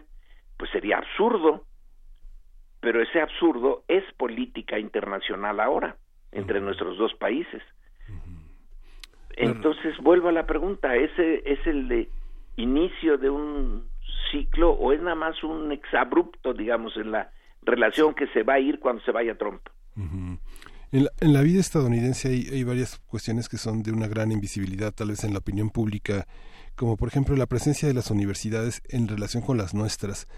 ¿Cómo es lo digamos? En la estadística todavía está Hace dos años creo que eran 27 mil estudiantes mexicanos en universidades eh, norteamericanas, cerca de 200 universidades, y hay toda una, una, una factura de colaboración, hay todo un regreso de profesionistas que estudian maestrías y doctorados en Estados Unidos y que se integran a empresas norteamericanas que están en convenios de bolsas de trabajo, de una permanente comunicación, que es algo que no, no es usual, que, que, no está en las noticias y que no vemos. Eh, habitualmente. En efecto, no es no está todo el tiempo en las noticias, pero yo digo que sí es usual. Si uno ve el número de estudiantes asiáticos en Estados Unidos, bueno, el, nuestro palidece. En realidad, el, eh, número de estudiantes mexicanos en universidades norteamericanas es relativamente bajo al, en relación a la distancia, a la no distancia entre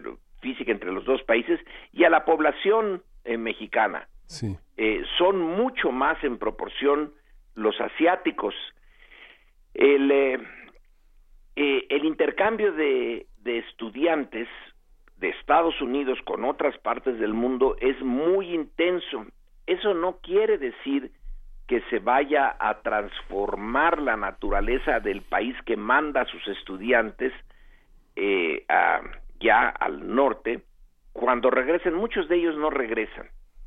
Otros regresamos. Yo me pasé tres años en la Universidad de Chicago, me hizo bastante bien, fue una tortura, pero este eh, me abrió eh, un poquito más mis ojos y luego he ido varias veces, he juntado años en Estados Unidos como profesor ahora voy a dar clase allá. Bueno, iba ya a estas alturas, eh, ya no.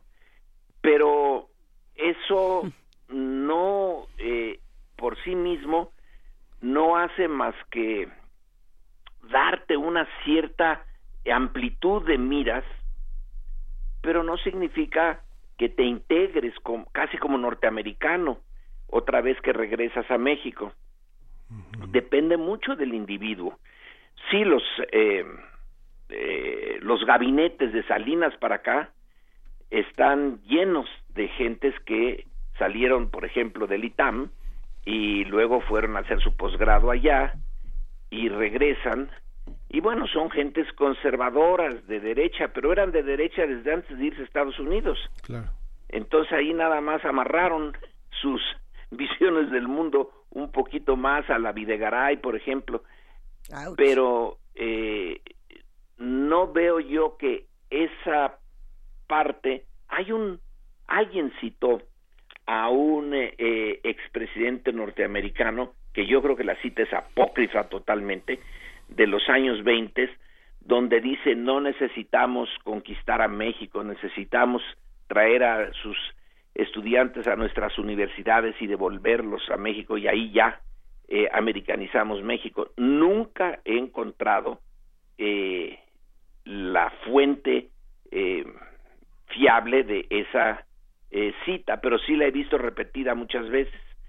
Es más una expresión de nuestros miedos hacia Estados Unidos que una realidad.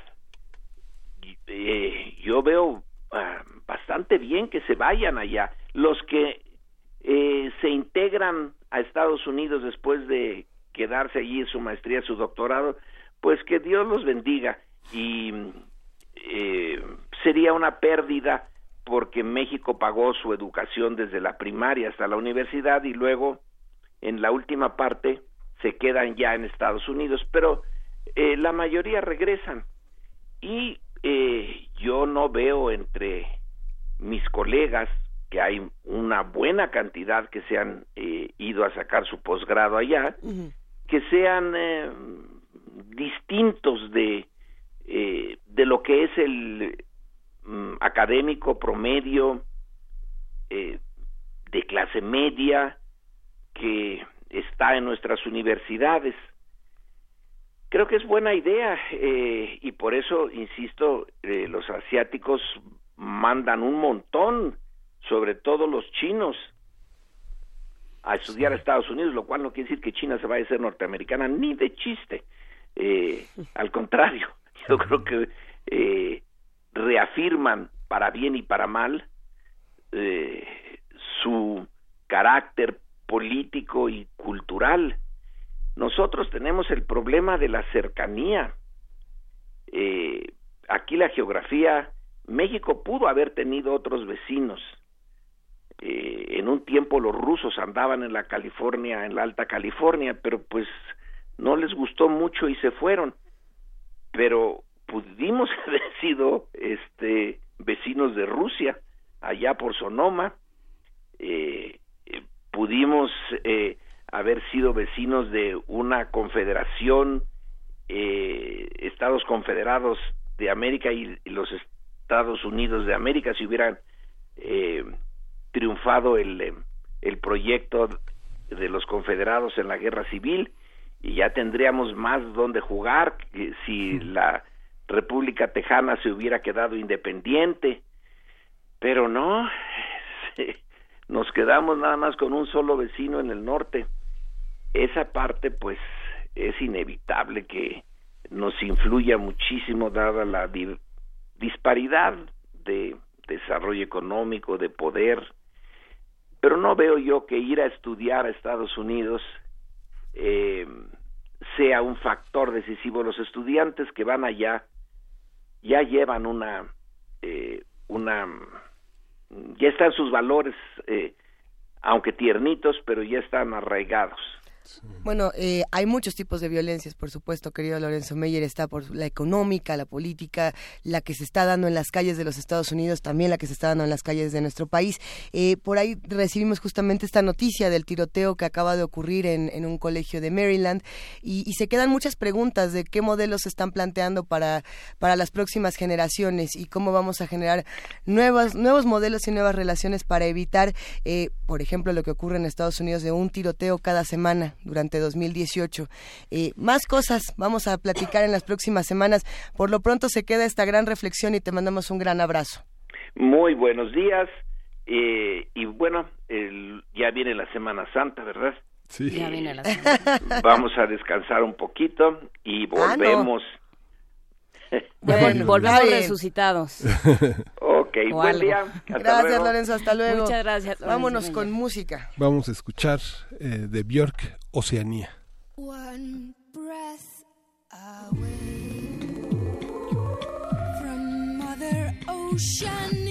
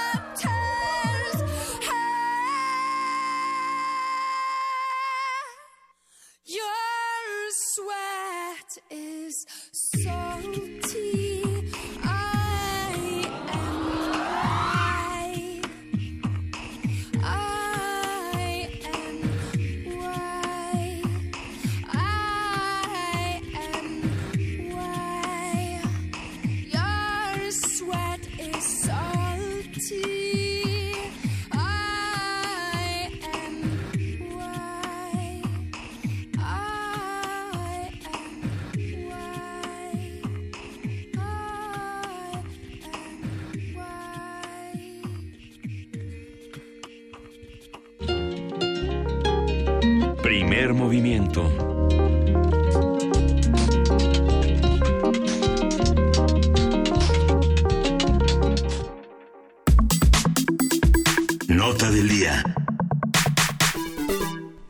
La Organización Mundial de la Salud, a través de la Organización Panamericana de la Salud, advirtió que ante los brotes de sarampión en países de la región se deben redoblar esfuerzos para vacunar a sus poblaciones, fortalecer la vigilancia para detectar posibles pacientes y poner en marcha medidas para responder ante cualquier caso sospechoso. En nuestro país se han registrado cuatro casos, algunos de ellos vinculados a ciudadanos italianos.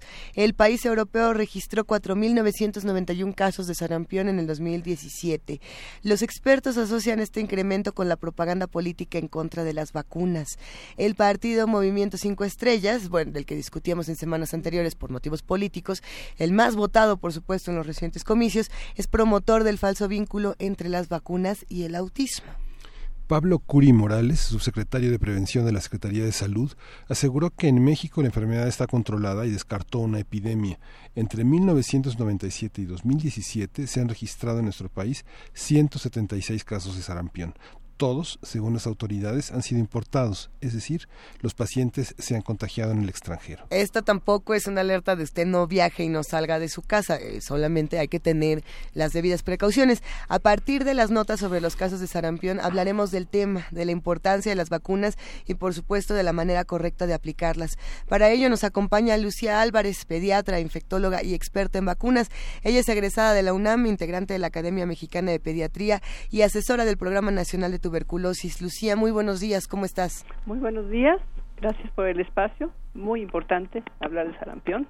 Aquí estoy. Eh, ¿qué, qué es lo que pasó con estos temas? Gracias por tomarnos la llamada. Es, es importantísimo seguir discutiendo y también tratar de tranquilizar un poco los nervios y los terrores que se han desatado en diferentes espacios debido a estos casos de sarampión. Sí, muchos, eh, afortunadamente tenemos medios de comunicación eficaces, pero también la contra es que se dé información que puede alarmar.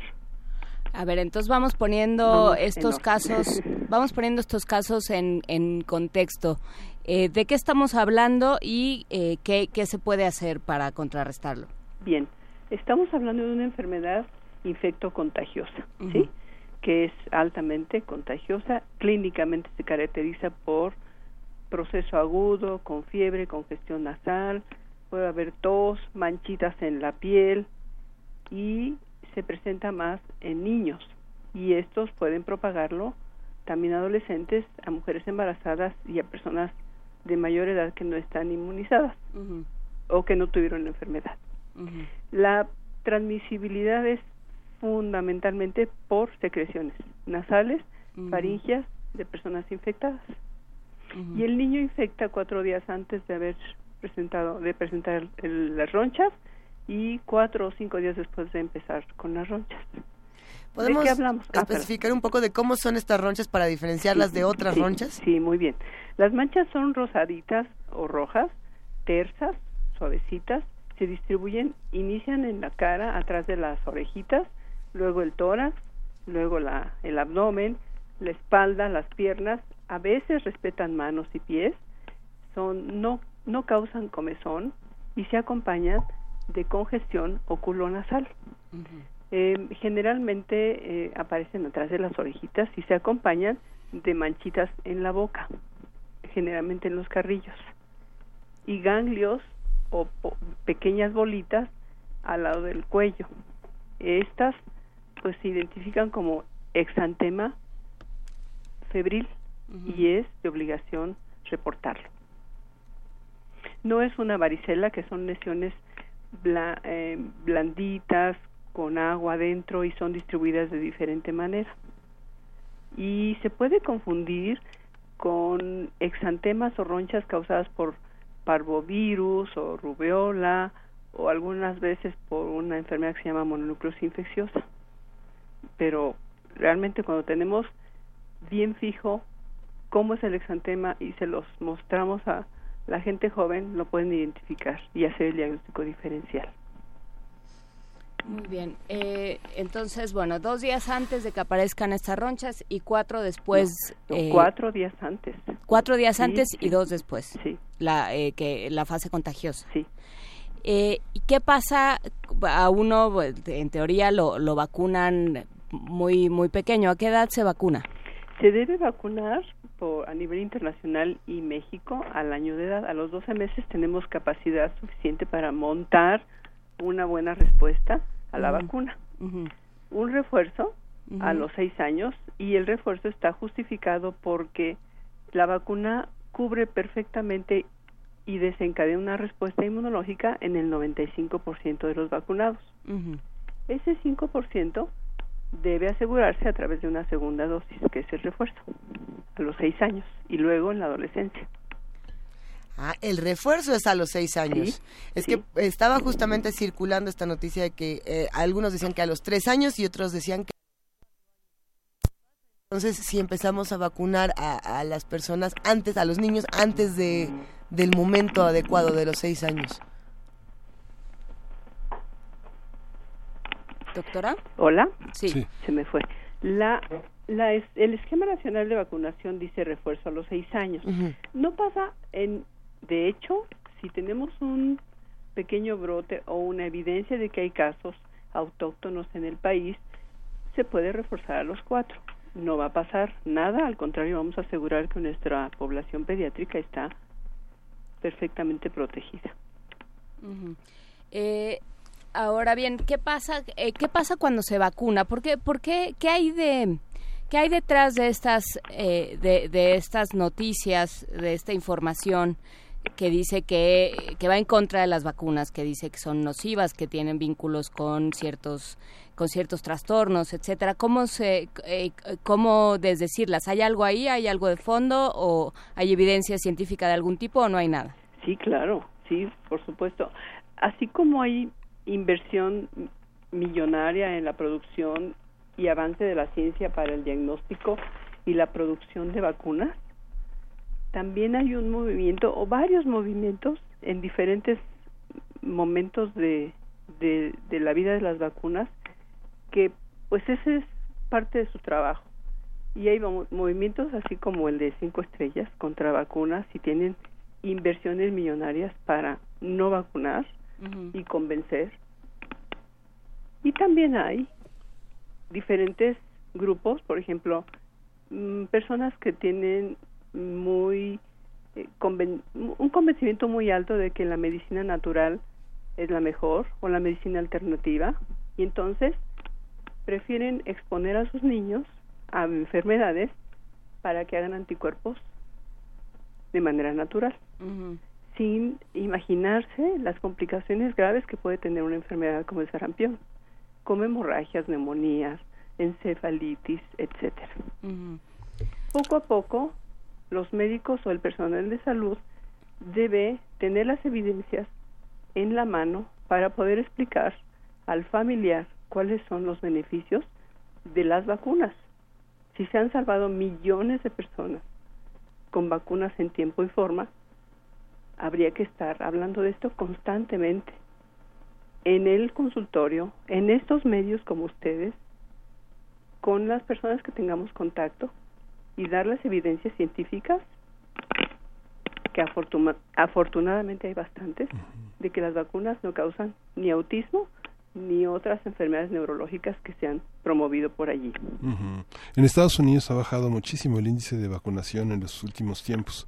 Digamos, ella mencionaba que la cifra mágica de la, de las, del sarampión era el 95, que es el 95% de la población vacunada, vacunada garantiza la, este, la erradicación que no se va a presentar en ninguna población, pero incluso en Estados Unidos están como marcadas muchas poblaciones que se resisten a las vacunas y que hacen conglomerados auténticamente de resistencia y es ahí donde se dan. Digo, en 2015 el caso de Disneylandia, bueno, también fue una cosa muy, muy, muy fuerte, 36 casos. Eh, de cinco de los empleados de Disney World este, ahí contaminados. Pero los focos importantes en Estados Unidos son las poblaciones que se resisten por algún motivo religioso, ¿no? Tiene mucho que ver la religión, si es cierto, California, Florida, Michigan, Nebraska, Nueva York, Pensilvania, eh, Washington, y tenemos población y, y población combinada, con inmigrantes y con población local, que sí son factores religiosos los que pues están promoviendo no vacunar a los niños. Y entonces se van haciendo poblaciones muy grandes de susceptibles que provocan los brotes. Estados Unidos, en España, digo en Italia y en, y en Francia también ha pasado esto. Pero ¿sabe usted que de las regiones de la Organización Mundial de la Salud estamos muy comprometidos, entre ellos México, a tener vigilancia del control de enfermedades exantemáticas. Y en ese control o en esa vigilancia tenemos la obligación de hacer coberturas de vacunas a niños de menos de 5 años o a población susceptible.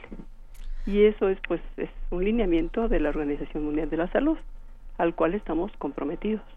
Y, y en ese caso, ¿qué tan importante es, digamos, el cuidado que se tiene que hacer del otro lado, el cuidado que eh, los sectores de salud tienen que tener con las vacunas que le dan a su población? Pensando en casos donde sí eh, se han administrado vacunas que no han eh, estado en el, digamos, estado que tenían que estar y sucede que hay niños que llegan a fallecer. Sí se han dado casos, no por el caso de la vacuna del sarampión, pero por ejemplo todas las noticias alrededor de la vacuna del papiloma, de otras de otras vacunas que generaron controversias impresionantes.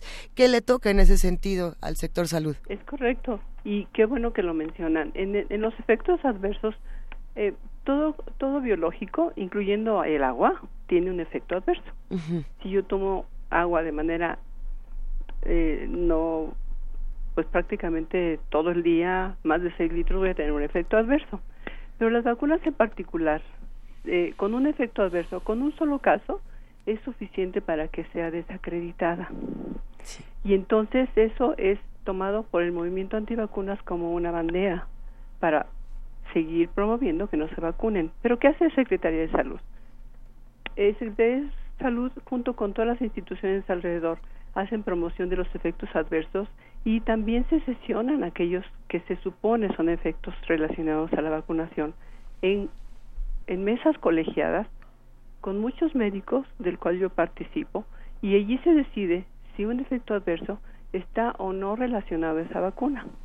Y hasta el momento, por ejemplo, BPH, que hubo mucho de, de mala información, se dijo que no era lo que se estaban promoviendo en los medios.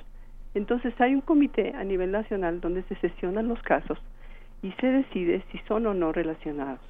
Y si hay un dato de alarma, siempre, siempre la Secretaría de Salud indica y saca un boletín. Y hasta el momento ha sido muy responsable en la difusión de los efectos adversos de las vacunas. Así que estamos al día en esto. Eh, si alguien no está vacunado, por las razones que sean, no está vacunado contra sarampión y ya tiene, no sé, 15, 20, 30, 40 años, ¿se puede vacunar? Sí, claro. Sí, sí, sí. De hecho, eh, el señalamiento ahora de la Secretaría de Salud es eh, personas que son eh, susceptibles, que no se recuerdan si tuvieron enfermedad y que no encuentran su esquema, su cartilla de vacunación, pueden vacunarse siempre y cuando no estén embarazadas. Recuerde usted que la vacuna, bueno, le informo, la vacuna de sarampión está elaborada con virus vivos atenuados. No debe aplicarse en mujeres embarazadas, a menos que haya una alarma grande de que estemos teniendo muchísimos casos como en 1989 y 1990, que hubo más de 85 mil casos en México con más de 6 mil muertes, incluyendo mujeres embarazadas.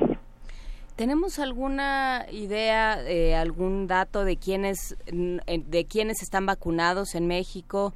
¿Hay manera de saberlo? ¿Quién no está vacunando? ¿Qué, qué sabemos? ¿Cómo se reporta? Sí, la Dirección General de, de Epidemiología y la Secretaría de Salud tienen un boletín. En ese boletín se reporta eh, el porcentaje de vacunas, bueno, el porcentaje, las enfermedades semanalmente, las que son de reporte semanal, las que son de reporte mensual y las que son de reporte inmediato.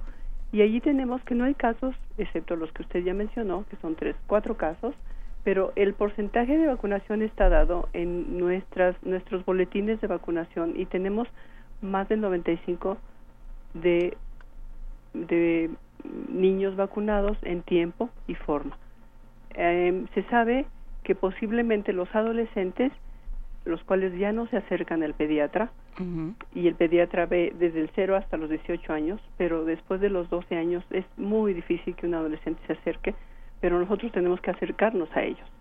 Entonces sí se sabe que los niños menores de 5 años están vacunados más del 95%, sí se, sí se tiene la cifra, pero el adolescente y la mujer embarazada o la población en riesgo por arriba de los 39 años no se sabe y ahí sí tenemos que enfatizar mucho el personal de salud de que acudan para aplicarse una vacuna ahora y un refuerzo en cuatro semanas.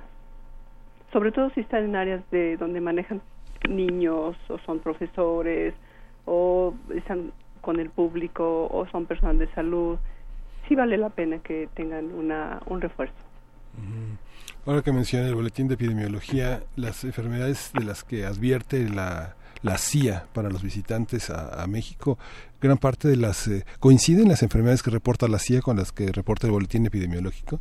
Eh, en parte sí, tenemos mucho cuidado en, bueno, tenemos porque eh, de, de manera indirecta yo pa- formo parte de, de esta información, es que tenemos información relacionada a los que viajan a países que tienen endemias. Por ejemplo, si vas a lugares donde es inseguro porque no hay un esquema de vacunación, tienes debes vacunarte contra sarampión y meningococo. Debes vacunarte contra fiebre amarilla. Sí lo tenemos bien establecido y además nos informamos a través del libro amarillo de CDC que conjuntamos con la información de nuestro país y podemos hacer recomendaciones a quien va afuera a otras regiones donde hay enfermedades que pueden ser transmitidas por virus o por vectores.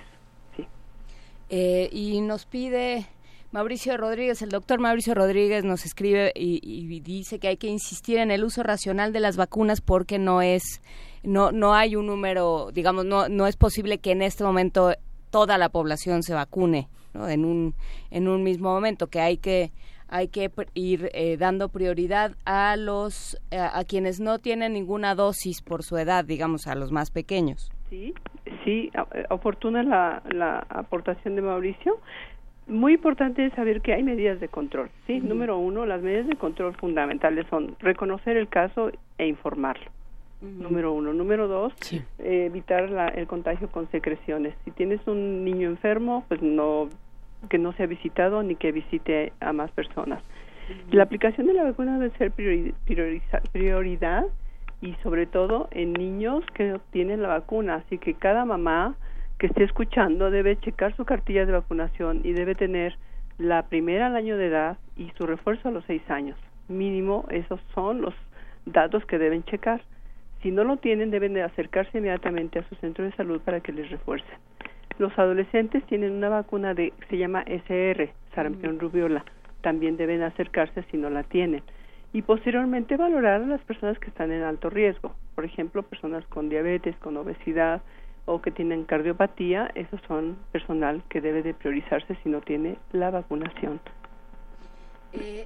Pero digamos, no es que, eh, ya para cerrar esta conversación, no es que la- las personas tengan que tener eh, temor de ir a un lugar eh, poblado, de entrar al metro, de llevar a sus hijos a la guardería. De ¿no? viajar. No, no, no. hay ningún Sí, problema. no, muy, muy buena esta aportación. No, Eh, bueno, enfatizo, niños de menos de, de seis años, su refuerzo uno a los seis años. Niños, adolescentes y adultos de 7 a 39 años, sin antecedente de vacuna, deben de acudir a que se vacunen y después en cuatro semanas su, su vacunación. Y no, debemos de estar al pendiente de, de los casos que haya en áreas cerradas, en áreas que podemos controlar, pero podemos circular amablemente en todos lados, no hay problema.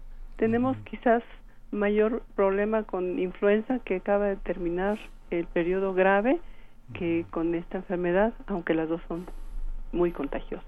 Pues a vacunarnos todos los que no estemos Sí, vacunados. sí. ¿Qué edad tiene usted? No, yo sí estoy vacunada, yo sí estoy vacunada. Sí, no, todavía. ya. Afortunadamente sí.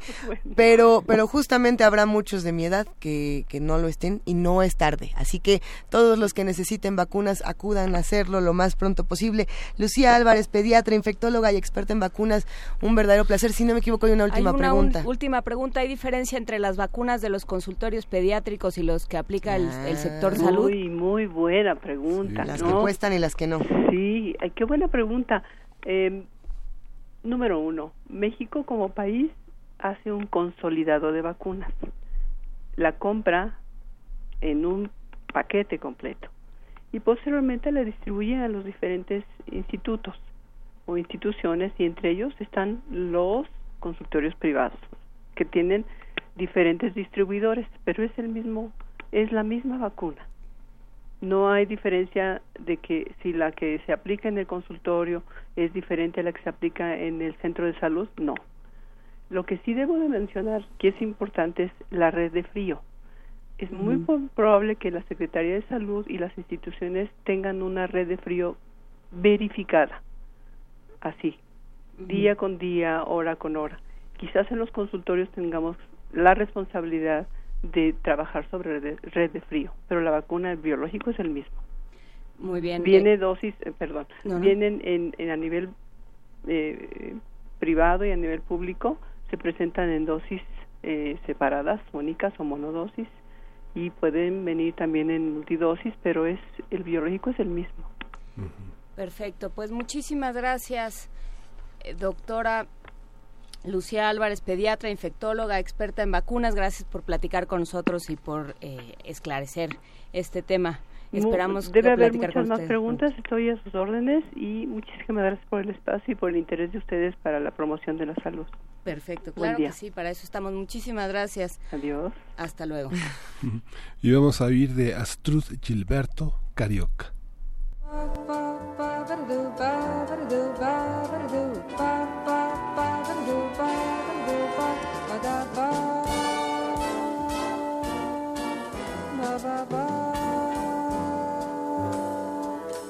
Ela é carioca, she's a carioca. Just see the way she walks. Nobody else can be what she is to him.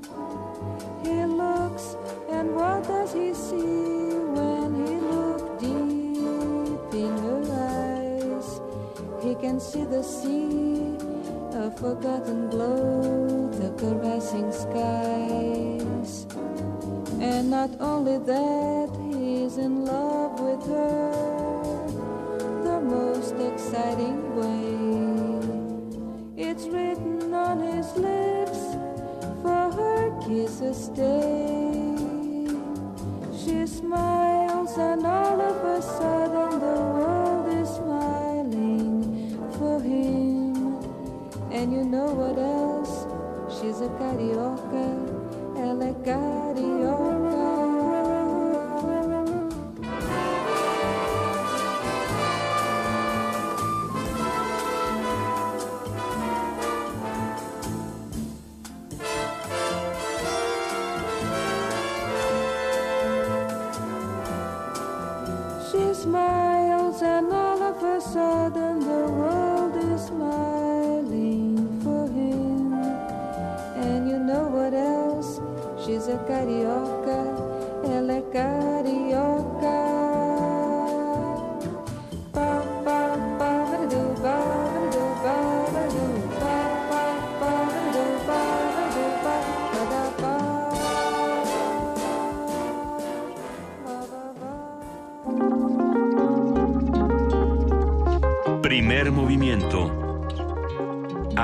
Comunidad.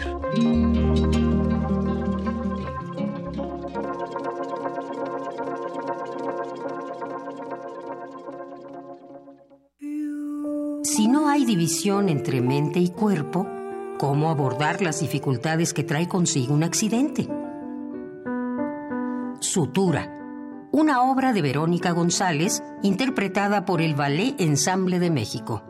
Asista a esta catarsis coreográfica todos los martes de marzo a las 8 de la noche en la sala Julián Carrillo.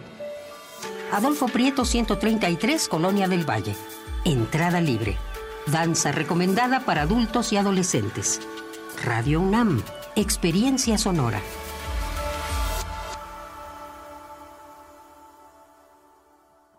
En este periodo electoral, la Fiscalía General de Justicia del Estado de México, a través de la Fiscalía Especializada en Materia de Delitos Electorales, te brinda atención en caso de ser testigo o víctima de un delito electoral. Ofrecerte dinero a cambio de tu voto, recoger tu credencial para votar, condicionar tu voto mediante cualquier presión o amenaza. Son solo algunos de ellos. Infórmate. Cualquier anomalía, repórtala al 01800 7028 770 en nuestras redes sociales o en la aplicación móvil FGJ Domex, disponible de manera gratuita.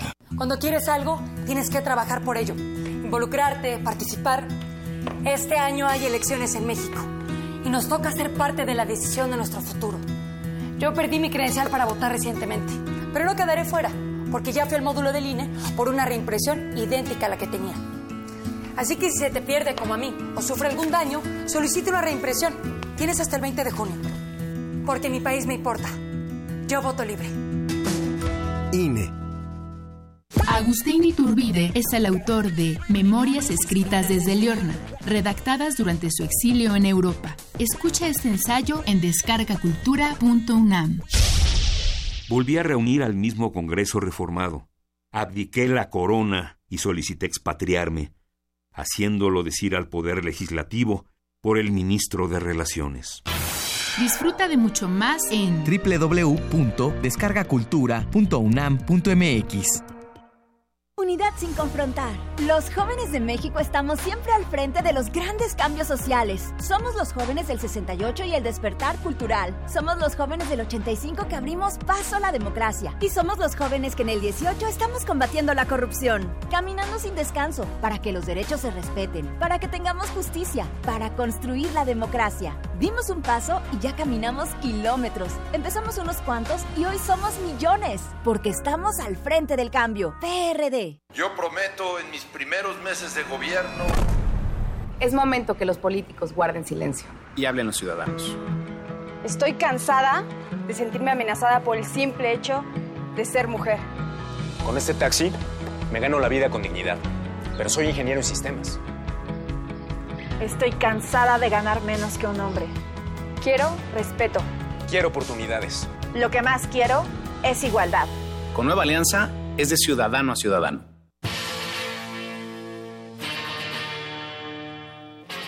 Después de 50 años, cuando despertamos, el rock seguía ahí. Como los dinosaurios que nunca existieron, dejó huellas de su paso por el mundo. El rock fue la música de la juventud de los años 60 y 70.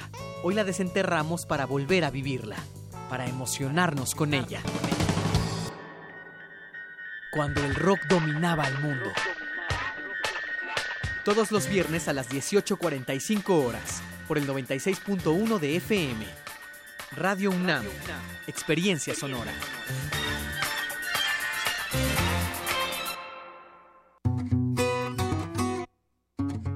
Para tener el México que queremos hay que decidir.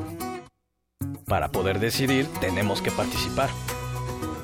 Y para participar hay que recoger nuestra credencial para votar. Recuerda que el 16 de abril es la fecha límite para recoger tu credencial en el módulo del INE donde hiciste el trámite. Porque mi país me importa, yo ya estoy listo para votar en las próximas elecciones. Instituto Nacional Electoral, INE. Para tener el México que queremos hay que decidir. Para poder decidir tenemos que participar. Y para participar hay que recoger nuestra credencial para votar. Recuerda que el 16 de abril es la fecha límite para recoger tu credencial en el módulo del INE donde hiciste el trámite. Porque mi país me importa, yo ya estoy listo para votar en las próximas elecciones. Instituto Nacional Electoral, INE.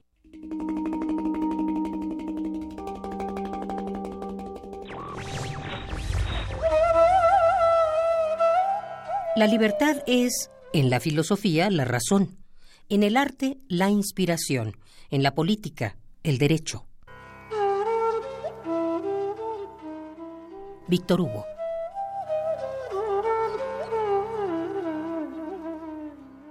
Radio UNAM. Primer movimiento. Podcast y transmisión en directo en www.radio.unam.mx.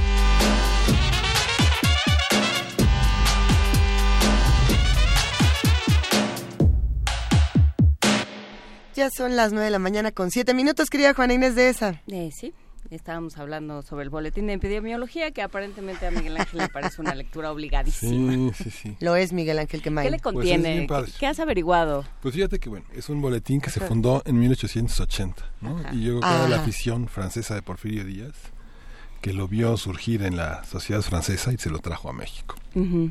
Les digo, es increíble, ¿no? Digo, ya, ya, está, ya, está, ya está en PDF, pero es, ¿Y, y llega periodo, te suscribes o cómo?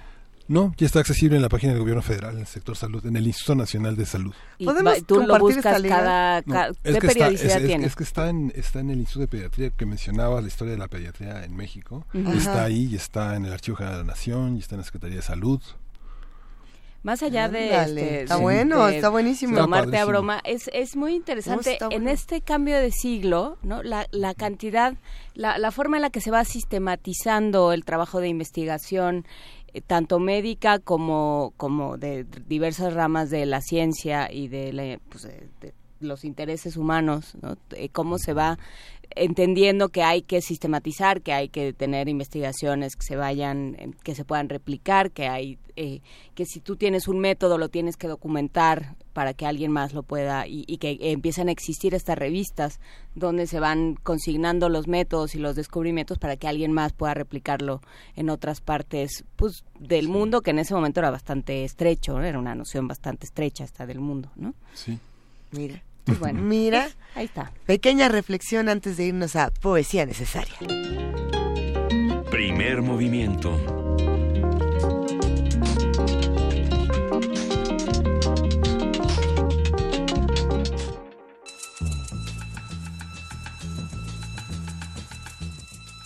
Es hora de poesía necesaria.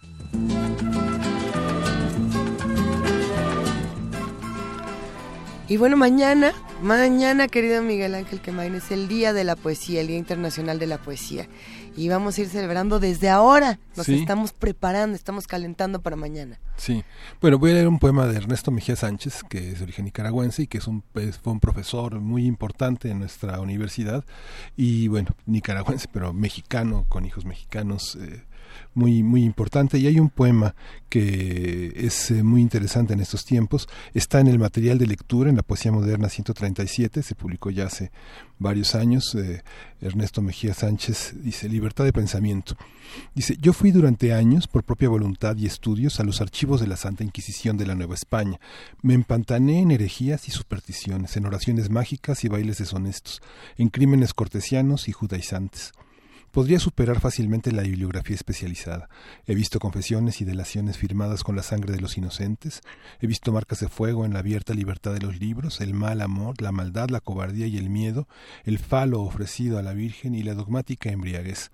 He visto el delirio y la perversión de la fe, el juramento falso y la crueldad, el empecinamiento y la fortaleza. Yo podría contarles muchas historias como don Artemio de Vallarispe, pero prefiero callar este borrón puerco de los hombres o sacar una lección de pudor y respeto para el pensamiento de mis hijos. Y yo que quería escribir lo que me viniera en gana, como un hombre, y ellos me dijeron que eso era pura mariconería, que las ideas debían ser revisadas. Yo les dije que la poesía se escribía con palabras y que la política sin ideas. Me dijeron los muy sabidos que el tipo ese se pasó la vida abanicándose con los abanicos de Madame y Mademoiselle Mallarmé, y que todo eso me iba a pesar, porque instalaría en la dictadura del bien, perfecta e infalible. Y a mi hermana la monja la dejaron desnuda, en plena calle, y a mis niños les dieron un silabario perfecto, intolerante, sin elogio de la locura. Yo no tengo nada contra los negros, ni contra la repartición de la tierra, pero no estoy conforme con la sumisión de las letras negras de la imprenta, ni con el despilfarro de balas rojas de odio. El capitalismo está sentenciado. Yo moriré con él, dicen, y muchos más morirán, pobres de nosotros y sin haberlo gozado. Vamos a escuchar de Rita Mitsuko la, la, la bruja y el inquisidor, un diálogo entre dos formas de poder verbal.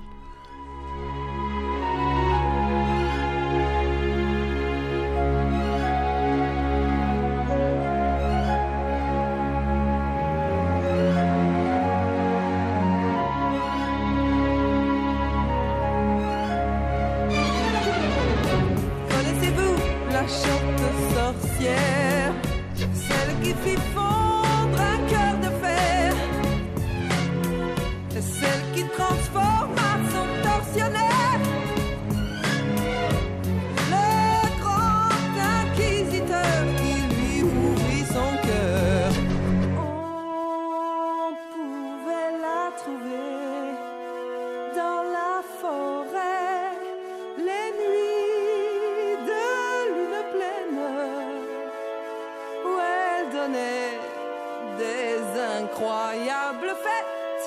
Et toute nue elle chantait comme ça. Commence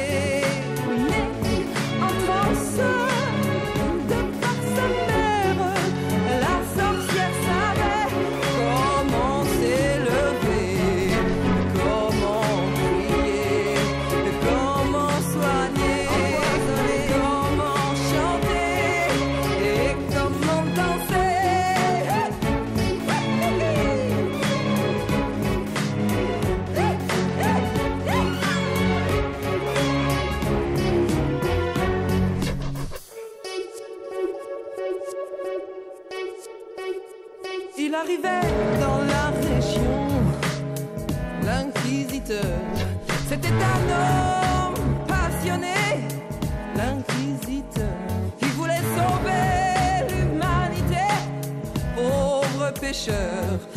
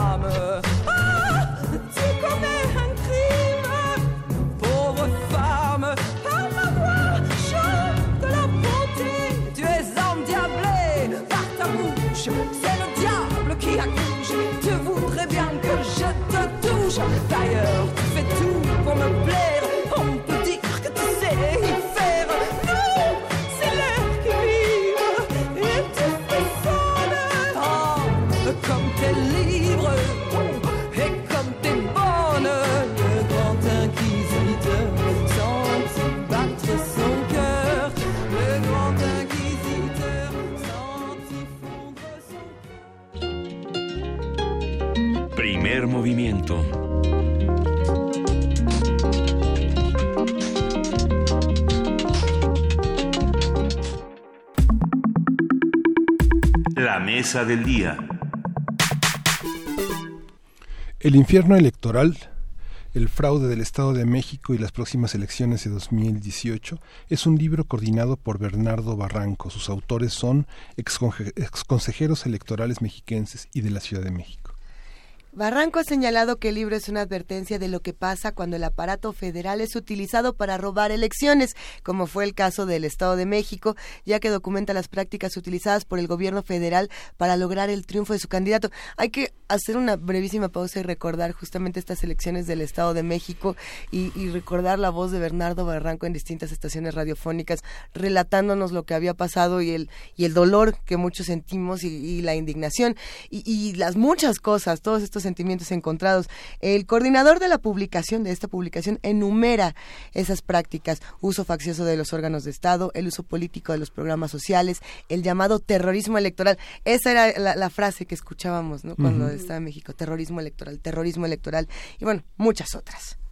Conversaremos sobre el libro El infierno electoral, el fraude del Estado de México y las próximas elecciones de 2018, que revela, que revela sobre el proceso electoral del Estado de México y que advierte sobre el proceso electoral próximo. Para ello está con nosotros eh, Bernardo Barranco, sociólogo, licenciado en Economía por la UNAM y maestro en Sociología del Catolicismo Contemporáneo por la Escuela de Altos Estudios en Ciencias Sociales de París. Es especialista en creencias religiosas y cultura y ha sido consejero electoral del Instituto Electoral del Estado de México. Bienvenido, Bernardo. Buenos días, mucho gusto. Y nos, nos acompaña en la línea telefónica Karina Vaquera, académica, académica de la UNAM, especialista en democracia, derechos humanos y partidos políticos. Ella es consejera ele- electoral del INE del Estado de México. Karina, buenos días. Hola, buenos días. Gracias por acompañarnos. Sabemos que estás atorada en el tránsito y te abrazamos solidariamente desde aquí. Es correcto, Juana Inés. Una disculpa, pero No. estoy atorada en el tráfico. No tienes nada que disculparte, a todos nos pasa esta ciudad, no tiene ya palabra de honor cuando se habla de tránsito. Pero bueno, eh, empecemos con este tema. Eh, Bernardo Barranco, ¿qué es el infierno electoral? Y qué gusto que nos acompañe. No, al contrario, un placer para mí estar con ustedes, con voces inteligentes, sobre todo con el auditorio universitario, culto, y es muy, para mí es muy importante el poder tener este, este contacto. Eh, el, el infierno es una, una expresión, es una alegoría a eh, la forma de hacer política en el Estado de México. Es decir, en el Estado de México pareciera ser que el tiempo no pasó y pareciera ser que estamos en los años 50 del siglo pasado, en donde rige un sistema autoritario con sutileza, un sistema pseudo legalista y es una cultura política de la forma, el abrazo, el apapacho, dónde estás ubicado, si te mira el, el superior, el gobernador, el, el- el secretario de Estado, etcétera. Eh, aliento impecable porque se abrazan, hay una especie como de seducción entre los políticos, ¿no? Un cachondeo cada vez que se tocan, ¿no? Esa es una cultura política y hay que recordar que esa cultura política ha durado el grupo en el poder más de 90 años. Es, digamos, no, ninguna dictadura, ningún grupo, ninguna monarquía ha durado tantos años en los tiempos modernos. Es más, si habláramos de monarquía, el actual gobernador no tendría que ser Alfredo del Mazo, Maza, sino Alfredo del Mazo III, porque su abuelo fue gobernador, su padre fue gobernador, y seguimos así, su hijo y sus nietos van a ser gobernadores. Es decir, ¿qué tiene el Estado de México? Pues tiene un sistema de control que va más allá, es un sistema de control metalegal que va más allá. ¿Por qué? Porque no solamente el famoso llamado grupo Atlacomulco, que, que no existe nadie, dice, pero todo el mundo sabe que está ahí, no solamente es un grupo político, no solamente es un club de, políticos, es ante todo un grupo económico, son intereses económicos. Es decir, en el Estado de México la política se hace con negocios también, ¿no? Y los negocios se hacen a través de la política. Hay una especie como de, de imbricación eh, eh, que está ahí, que está ahí presente. Entonces, por lo tanto, cuando se enfrentan a los procesos electorales, cada proceso, pues eh, el Estado se convierte, por eso hablo mucho de, se habla mucho de elección de Estado, pero no el viejo concepto, sino un concepto en donde el Estado se convierte en una poderosísima maquinaria electoral, donde pues no hay equidad posible. Por más partido, por más fortaleza que puedas tener, eh, lo hemos visto, no hay equidad posible. Entonces, ese es el infierno electoral que nos puede alcanzar en el actual proceso del 18. Karina, eh, Karina Viquera, tú formas parte todavía del, eh, eres eh, consejera electoral del INE, consejera local del INE en el Estado de México. ¿Cómo, cómo viste estas elecciones pasadas y qué ves para el futuro? Bueno, pues eh, las elecciones pasadas a mí me tocó vivirlas desde el ámbito distrital, era consejera distrital, actualmente estoy en el Consejo Local en el INE en el Estado de México. Sin embargo, me parece muy importante eh, esta aportación de Bernardo Barranco como coordinador del libro por todos los temas que se tocan en el mismo. En el caso particular me tocó hacer un análisis respecto de la integración de los órganos electorales. ¿Cuál es la manera en la que se eligen los consejeros electorales de estos llamados OPLES a partir de la reforma? Es un tema muy importante que se concatena con los demás temas que tocan los demás exconsejeros, como el asunto del terrorismo electoral, porque hay una cuestión en la cual el Estado, de manera integral, eh, hace uso no solamente de las instituciones o, o realmente de las instituciones, en este caso los órganos electorales. Y la integración de estos, si tú recuerdas, a partir de los 90 habíamos logrado ya una ciudadanización importante de estos órganos, con personas con prestigio moral, con autonomía y con imparcialidad de sus actuaciones. Situación que eh, en la fecha actual pues fue desdibujada y ya terminar de ser algo distinto de ello. Eh, en las pasadas elecciones pudimos ver como consejeros electorales juntos en diferentes eh, puntos de acuerdo que tuvieron que tocarse. Por ejemplo, por darte algún ejemplo, el asunto del presupuesto, del- la asignación de, de los montos de de, de los presupuestos para las campañas, para los partidos políticos, por ejemplo, el caso del terrorismo electoral, que también Bernardo Barranco y los demás consejeros, consejeros han, hacen hincapié importante en el libro, pues también fueron asuntos que fueron realmente omisos, en donde no hubo discusión y reflexión alguna respecto a ello y que por supuesto que causaron y laceraron a la ciudadanía de una manera impactante.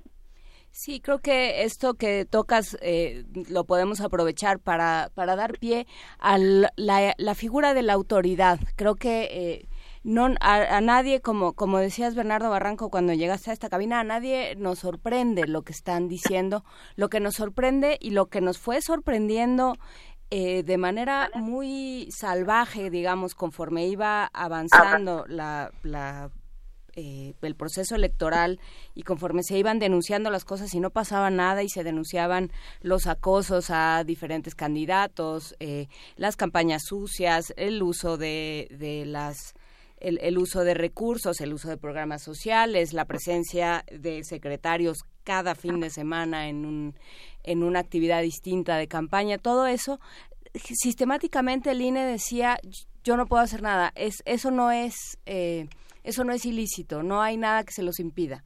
Y entonces la, el problema no era quienes estaban rompiendo las reglas, el problema era con el árbitro. ¿Qué hacer con esto y cómo verlo para adelante?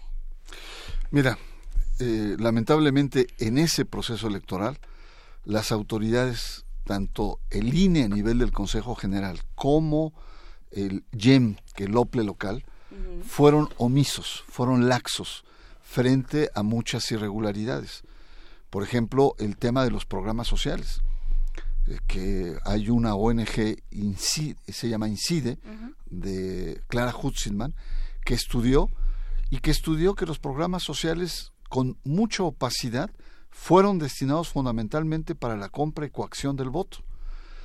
Cuando se iban a dar estos recursos, ayudas, etcétera, las autoridades electorales se lavaban las manos. Nosotros a nivel del Consejo Local pedíamos que se utilizaran los recursos normativos a nuestro alcance para revisar que más de 600 visitas de, de altos funcionarios, tanto del Estado de México como federales, iban a repartir recursos y las autoridades fueron omisas.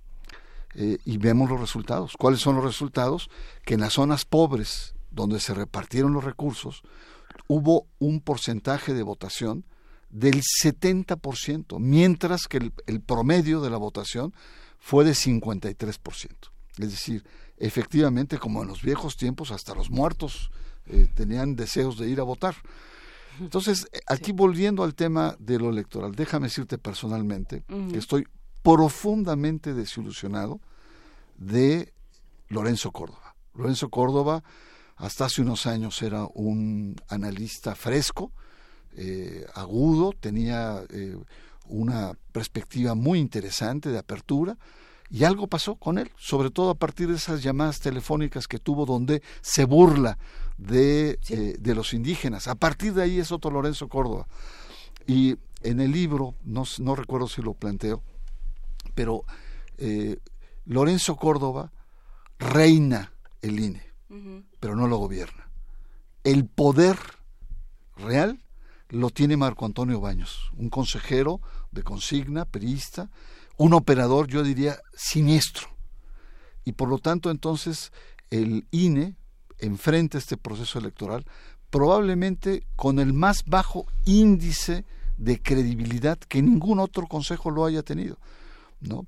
Por, precisamente por haber sido omiso, por haber estar cruzado de tantas tensiones y la verdad, la elección del 18 es tan compleja porque van a, simultáneamente van a ser eh, gobernadores, van a ser diputados, van a ser senadores, van a ser eh, alcaldes, diputados locales, que la verdad sí se antoja un momento muy complejo. Y ahí la autoridad electoral debe ser determinante.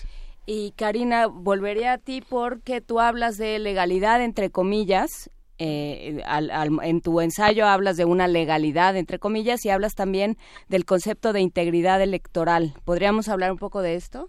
Sí, claro que sí, retomando un poco lo que decía Bernardo hace unos momentos, creo que eh, la actual, las actuales autoridades electorales, eh, de las cuales en este caso yo formo parte actualmente en el Estado de México en el INE, tenemos un reto importante, no menor, que es justamente actuar con determinación y actuar con la imparcialidad eh, con la claridad que la ciudadanía exige de los consejeros electorales, en el ánimo de poder recuperar y fortalecer a esta institución que es la que se encarga de organizar las elecciones. Y en el caso de mi participación en el libro, esto que tú dices de la integridad electoral es un tema que últimamente ha sido motivo de estudio en diferentes países a nivel internacional y que no es otra cosa más que hablar de los puntos que se consideran eh, centrales e importantes para considerar un país como democrático. En el caso particular de los órganos electorales, hemos visto que hay un sesgo político, que la reforma electoral de 2014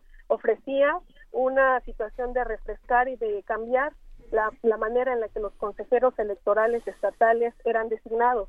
Si tú recuerdas antes, los gobernadores de los estados era- eran quienes tenían una injerencia importante para la determinación de estos consejeros y con la reforma cambió. Con la reforma se estableció un mecanismo a través de un examen general de conocimientos y otro- otros procedimientos después del examen que de manera particular y de manera vivencial me tocó eh, ver que existe una opacidad total en una de las partes del propio procedimiento, como es justamente la elaboración de un ensayo, en donde no existe la publicación de los ensayos por parte de los autores, lo cual genera un sesgo importante, la manipulación, en este caso posiblemente de consejeros electorales que también son nombrados por una situación de cuotismo, de cuotas de partidos políticos a través del Congreso y que se ve reflejado justamente en quienes son nombrados. En el caso del Estado de México es claro que se ha perdido este tipo de perfiles ciudadanos, académicos, con una formación eh, de crítica, de imparcialidad y se ha dado paso a mm, la, la- la generación de consejeros técnicos, técnicos electorales, que no es menospreciarlos, pero que su trabajo es distinto. Jamás podrá haber un técnico electoral eh, o tener la visión que un ciudadano, que una persona que se encarga de estar en contacto con la sociedad y de ver las exigencias que se tienen. Esto es algo que se tiene que cambiar, es algo que tiene que ser modificado y que por supuesto impacta en la, en la organización de la elección y en el resultado del mismo. Lo hemos visto en el 2017 con el Consejo General en donde solamente un consejero habló y recibió justamente de, de, de las cuestiones que estaban eh, mal ma- mal hechas en función, por ejemplo, del PREP, ¿no? Esto es parte de la integridad electoral, el no tener autoridades eh, que actúen con imparcialidad, que actúen con autonomía, a pesar de quien las haya designado, eso por supuesto que genera un déficit democrático importante sobre el cual tenemos que avanzar. Para prepararnos para estas elecciones de 2018, por supuesto que hay muchos libros urgentes por leer. Eh, yo destacaría dos que me parecen importantes y justamente es El infierno electoral y por otro lado el libro de Javier Duarte que publica Arturo Ángel Mendieta. Eh, no por la figura de Javier Duarte, sino porque tanto en este libro, en El infierno electoral, como en aquel, se relatan mecanismos más que, eh, en este caso el personaje quizás sea el Estado de México y el fraude que se vive ahí, mientras que en este otro era eh, Javier El- Duarte. no, pero no el Estado de México, o sea, la presidencia. Justo. Pero el gobierno completo. Pero ahí lo, lo que es interesante es pensar, estamos viendo cómo se hacen las cosas. Sabemos ya cómo fue la estafa maestra en este libro, sabemos cómo fue el fraude electoral del Estado de México. Tenemos los mecanismos, Bernardo Barranco, los tenemos identificados y aún así vamos a permitir que vuelvan a ocurrir este 2018, porque el mecanismo ya se sabe. Sí, eh, mira, do- dos cuestiones. Me gustaría retomar lo que señala Karina, eh, plantearlo con otras palabras. Eh, Es decir, el, el INE, las, el- el- las instancias electorales viven actualmente una decadencia que está marcada por una desciudadanización de los órganos electorales.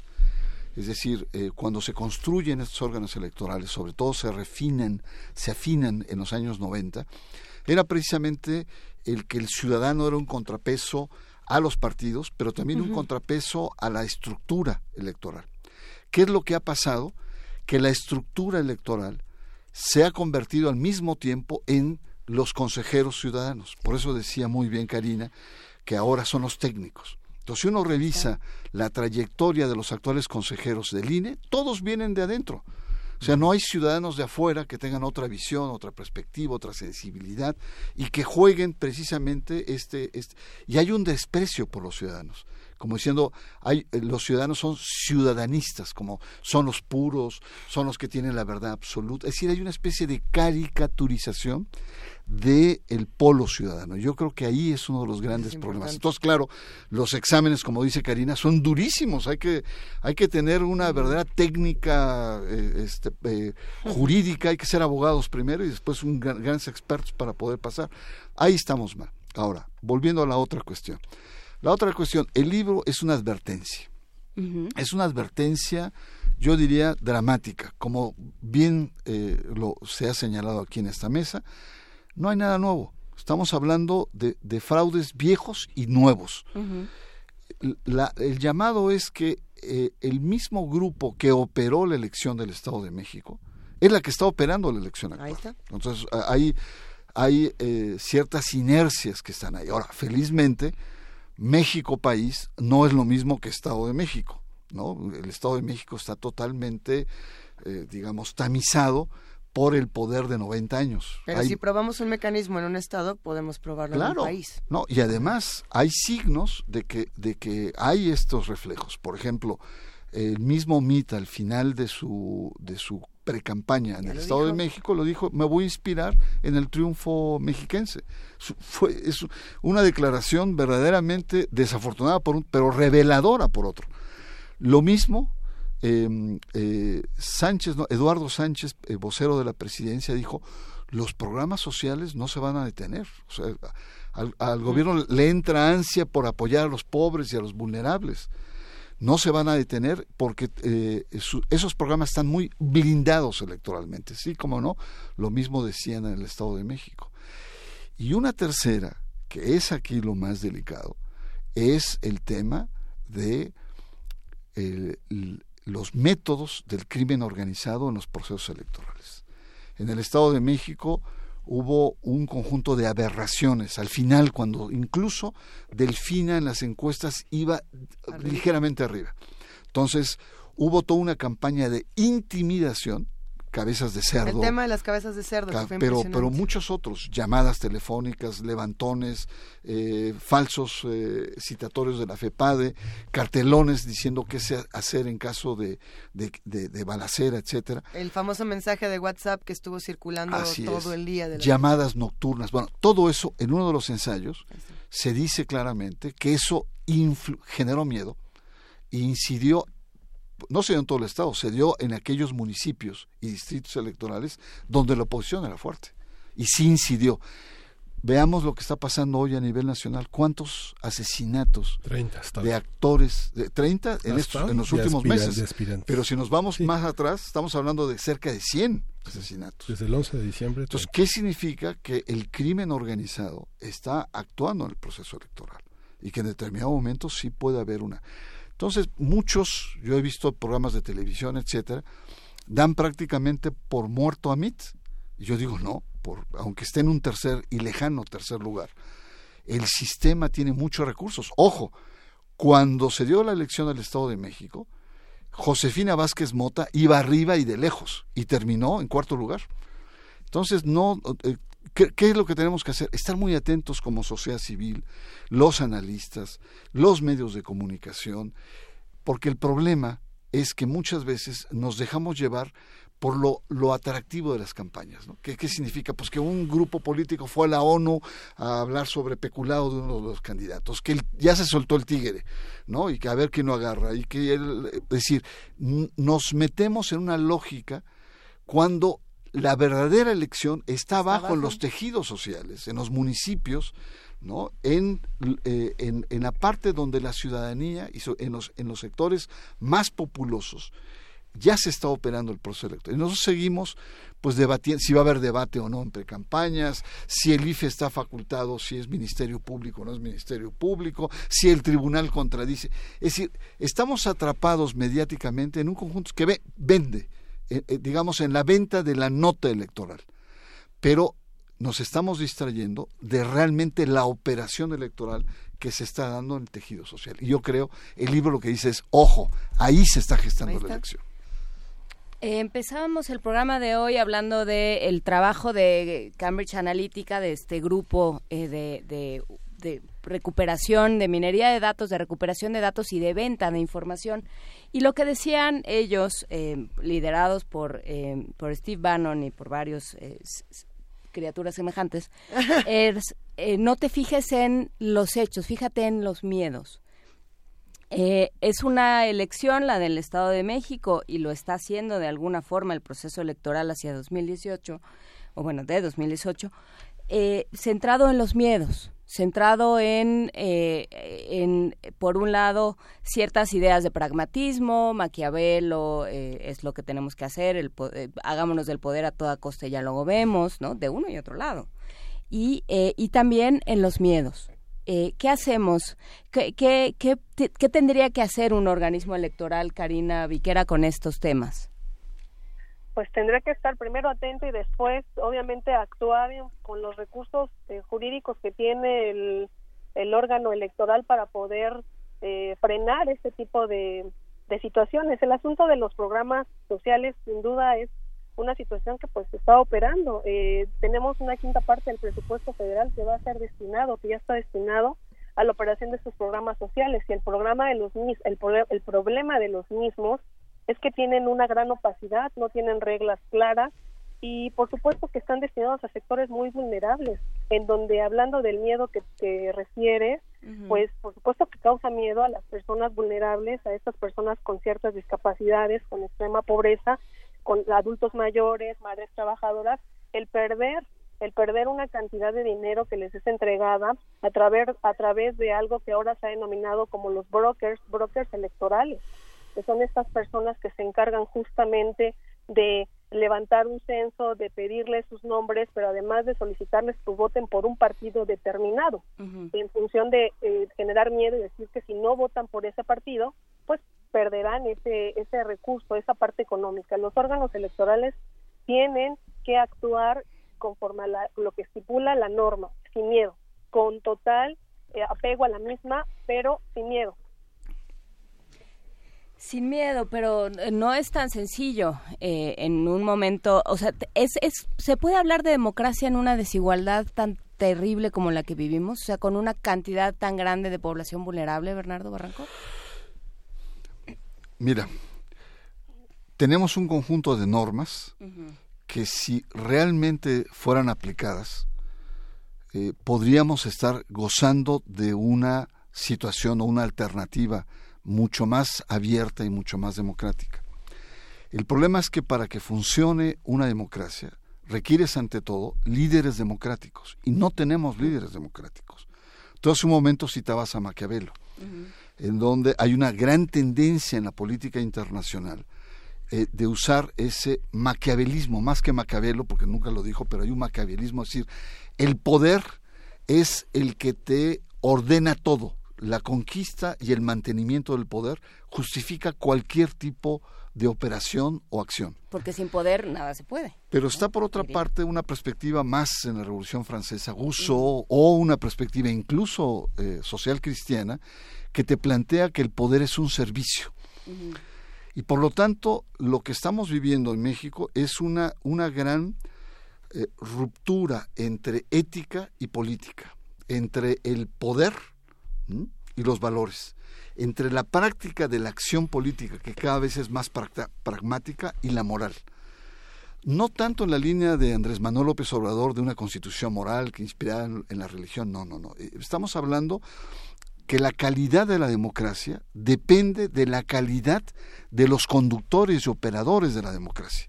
Pero si tienes incluso los candidatos independientes hacen trampa, pues ¿qué, qué te puedes esperar del conjunto? Es, es decir, estamos frente a un, a un problema de corrupción electoral, de corrupción política electoral. No tenemos una clase política a la altura de las exigencias que plantea el país. Y bueno, yo creo que el tema es un tema mucho más de fondo que, que, se, que se toca en el libro, ¿no? A, a ver, son más de, son muchos los Nada más comentarios. hay que Sí. decir que ya llegó Karina Viquera y que entonces nos despedimos de ella por teléfono y en cualquier momento irrumpe en esta cabina. Ahorita llega para Pobre, no, el tráfico estaba durísimo, el Le- segundo piso. Leyendo lo- los comentarios en redes sociales, lo que más me impresiona es que más de uno, más de dos, más de tres, todos dicen, bueno, a ver, no confiamos en la FEPADE, no confiamos en el INE, no confiamos en Lorenzo Córdoba, no le creemos a ninguna de estas instituciones y no va a haber manera, casi casi, de que nos vuelvan a caer bien. Si no va a haber manera de reconciliarse con el INE, con Lorenzo Córdoba, con eh, FEPADE, si no hay con- en, en quién confiar, se puede, hay un panorama eh, de, de encuentro en algún punto, Bernardo, o no, porque pareciera que no lo va a haber. No, es muy complejo. Yo, yo creo que lo que está acá en juego es la presión y la presencia ciudadana, que es amplia, está en los medios, está en los intelectuales, en los comentaristas. Y, y el, en este momento, el- hablando del proceso electoral, el punto o el foco son las autoridades electorales. Tenemos que exigirle a las autoridades electorales que hagan su trabajo y su papel y no le jueguen como se dice popularmente al canelas, que no se hagan los, los, los eh, eh, oxisos o que digan yo no soy ministerio público, yo, yo no, este, no, no puedo enviar tropas, eh, yo no soy de Hacienda para... decir, Oye, Bernardo, y es- este mensaje que envía Córdoba de este, yo no tengo tiempo de, de estar en las elecciones porque estoy trabajando, es muy significativo. Pues eh, ¿O sí. no, o no? No, y, y además eh, por- son muy contradictorios. Ellos dicen, estamos listos para el proceso electoral. Va a salir muy bien, estamos. Y en otros momentos te dicen, pues si los gobiernos no actúan y no interfieren, eh, el- eh, todo se puede echar a perder. Es decir, te envían como dobles mensajes. Y lo que sí me preocupa mucho es eh, lo que decía Karina, es decir, que hay, hay una especie de consejeros de consigna, que sabes a qué partido pertenecen. En el caso del Consejo General, la mayor parte son priistas. Hay que decirlo con, con sus palabras, aunque duela o sea duro. Por lo tanto, son consejeros que, que llamo consejeros de consigna. Es decir, tú sabes lo que van a decir, tú sabes lo que van a argumentar y tú sabes por quién y cómo van a votar. Por lo tanto, el, el INE tiene que repensarse, no con nuevas reformas, a- aplicar lo que existe. Son ciudadanos los que tienen que estar. Y en ese sentido, pues creo programas como estos, que donde se pueden hablar con mucha libertad, ¿no? Son importantes. Karina Viquera, bienvenida a esta cabina, muchísimas gracias. Con calma, Karina, por no haber pasa hecho nada. la travesía Hola. hasta acá. Respira Hola a profundo, todos. levanta los brazos y respira. Hola. Nos da mucho gusto que nos acompañes. Justamente estábamos reflexionando en la confianza que tienen eh, los ciudadanos frente al INE, eh, la FEPADE, eh, Lorenzo Córdoba, todos estos personajes que bueno, justo contabas en redes sociales. la- la- hay una indignación profunda. ¿Qué hacemos con todos estos indignados, con todos estos enojados? Que somos muchos, somos muchísimos y parece que no encontramos reconciliación alguna. Pues yo me cuento entre uno de esos indignados. Eso. Justamente mi participación en el libro es justamente en función de esto que decía Bernardo del examen. Yo hice el examen, por ejemplo. La convocatoria es clara en decir eh, a ciudadanos, entonces todos los que somos ciudadanos, pues nos inscribimos.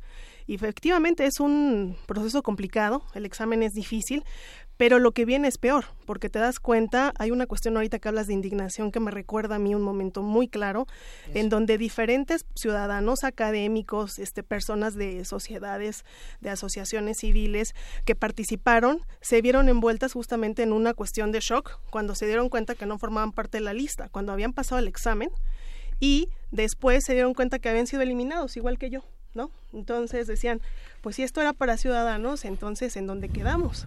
¿Qué hacemos? Y la- los rostros eran de molestia, de indignación.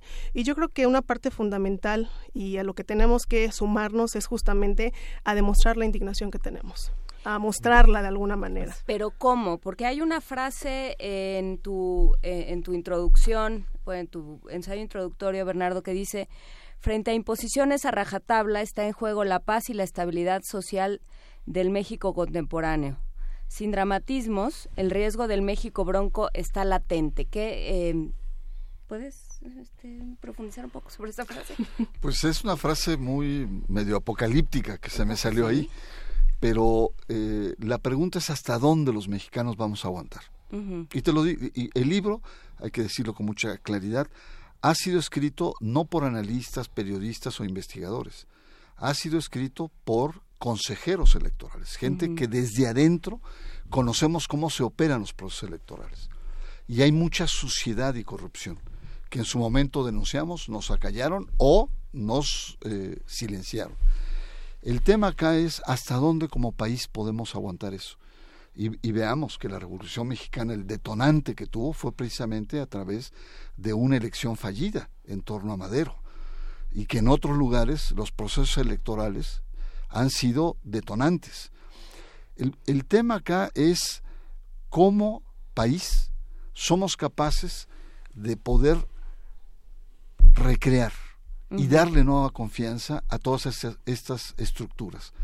Porque no basta solamente una reforma, no bastan más leyes, más candados, más eh, reformas. Si no hay una lealtad, por eso el problema es más ético, si no hay una lealtad de los actores, es decir, hacer lo que tengan que hacer, no importan nuevas constituciones, nuevos reglamentos, nuevas reformas, si va a haber un proceso de operación sucia y subterránea. Entonces, eh, eh, hablaba yo con un con Cárdenas, con José Cárdenas, cuando le decía que necesitamos lealtad en la política. Y él se me quedó viendo como diciendo, ay, qué ingenuo eres, Barranco, ¿cómo te atreves a decir eso? No, tenemos que buscar niveles de credibilidad. Hay un problema profundo de credibilidad, que si los actores, llámese INE, llámese FEPADE, llámese, etcétera, no actuamos, el problema es que el país se nos puede caer entre las manos, se nos está yendo entre las manos. Ahora, ser consejero electoral, perdón, ser consejero electoral, de los últimos 20 años de experiencia, eh, ¿tiene alguna limitación dentro del reglamento, como en la Administración Pública Federal, digamos, que condiciona al servidor público a guardar, digamos, su manifestación pública ante medios o mediante documentos o la exhibición de procesos este, ante la opinión pública? ¿Tienen esa limitación? Porque decir, bueno, en 2006 hubo una mala elección o a, a, toro pasado se puede hacer. ¿Cómo? Déjame decirte, Karina, por ejemplo, está limitada para externar porque le pueden caer encima, legal y, y, y, de manera metalegal. Los partidos van a, los, le, van, le, van a caer, le pueden caer encima. En el YEM, en el OPLE local del Estado de México, los, los consejeros tienen prohibido cuestionar las instituciones y los partidos políticos. Entonces, eh, hay, un, hay un coto de expresión que está coartado a nivel. En el INE no es tan así. En el INE lo único eh, que te impide es el eh, dar como o falsas noticias o juicios temerarios frente a un partido, un candidato, etcétera. Pero de todas maneras, eh, hay, hay, un entendido, hay un, hay un bloque que está ahí latente. Por eso ahora yo que soy ex consejero, este, estoy en una actitud de destrampamiento verbal, es decir, porque puedo decir lo que casi por 15 años me tuve que aguantar. Sin embargo, sí creo que es importante eh, retomar esta parte de la reciudadanización o retomar el camino de la ciudadanización porque no es eh, claro ni lógico y lo hemos visto en redes. Yo que ahora estoy en el Consejo Local y que hay muchas personas que preguntan sobre los procedimientos, creo que no es correcto amordazar a los consejeros. Creo que lo correcto es que, eh, aunque tenemos esta parte de cuotismo, porque esa es una realidad, no lo estoy diciendo de una manera, este, pues, de mala onda para, para la cuestión, para algún partido político, sino que la Constitución lo establece, ¿no? La convocatoria y quiénes son los que designan a los consejeros electorales es muy clara, por eso hablamos de un cuotismo. Eh, independientemente de esto, yo creo que el consejero electoral decide hacia dónde hacerse. El consejero electoral, si retoma esta parte de ser ciudadano, de retomar la demanda y la, y la, indignación que existe por parte de los ciudadanos, pues tienes que tomar tu papel y justamente actuar en el marco de la ley eh, en función de imparcialidad de autonomía, de independencia.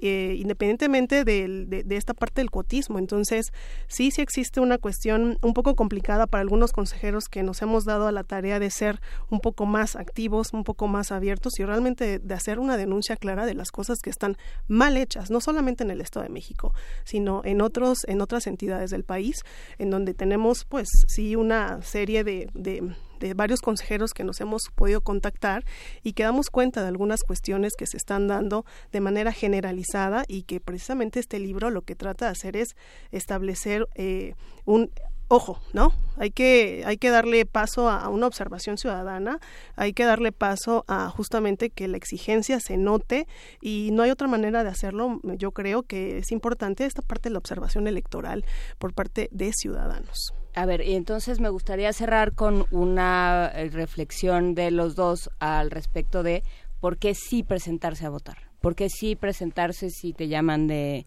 como Cuando como todo está perdido, ¿por qué sí? ¿Por qué sí? O sea, esto dado este este escenario, ¿por qué sí ir a votar Bernardo Barranco? porque es la, la forma más eh, depurada que tenemos como sociedad de poder elegir a nuestros conductores, a los líderes. El, el, eh, el elegir a los, a, a los liderazgos de la sociedad es al mismo tiempo darles legitimidad para poder hacerlo. El no hacerlo, el abstenerse, es tener líderes sin legitimidad, líderes vacíos. Ese es uno. Dos, no es simplemente salir a votar de manera ingenua, gra- gratuita o, o candorosa. No, se trata de informarse, de saber bien de dónde vienen, de ver cuáles son sus cualidades y ver si responden o no a un proyecto de país. Yo podría decir que las opciones que se están eh, teniendo a nivel, por lo menos a nivel federal, a mí no me convencen del todo, me siento huérfano en ese sentido. Pero no quiere decir que no haya liderazgos a nivel local, eh, ya sea a nivel de gobernaturas, ya sea a nivel de diputados, etcétera, pero yo creo que la participación es fundamental. Y última reflexión, la participación electoral cohibe o coerciona cualquier tipo de fraude electoral. Es decir, el fraude electoral, por más millonario, con recursos, con operación, etcétera, no te aguanta una copiosa participación ciudadana. No hay manera de detenerlo. De tal suerte que yo espero que este, esta gran tendencia de 55%, que es el promedio eh, electoral del país en, los- en las últimas elecciones, se supere y se vaya al 60, 70%. Realmente gana la legitimidad y eh, se fracturan las operaciones fraudulentas. Karina Viquera, ¿por qué participar? Pues yo retomaré esta parte de la legitimidad, efectivamente. Eh, estamos muy indignados y nos quejamos. No hay otra manera en este momento, no hemos replanteado ni hemos repensado una nueva forma de poder eh, generar eh, personas que conduzcan este país, si no es otra más que a través del voto. Y el, el voto debe ser libre, secreto, efectivamente.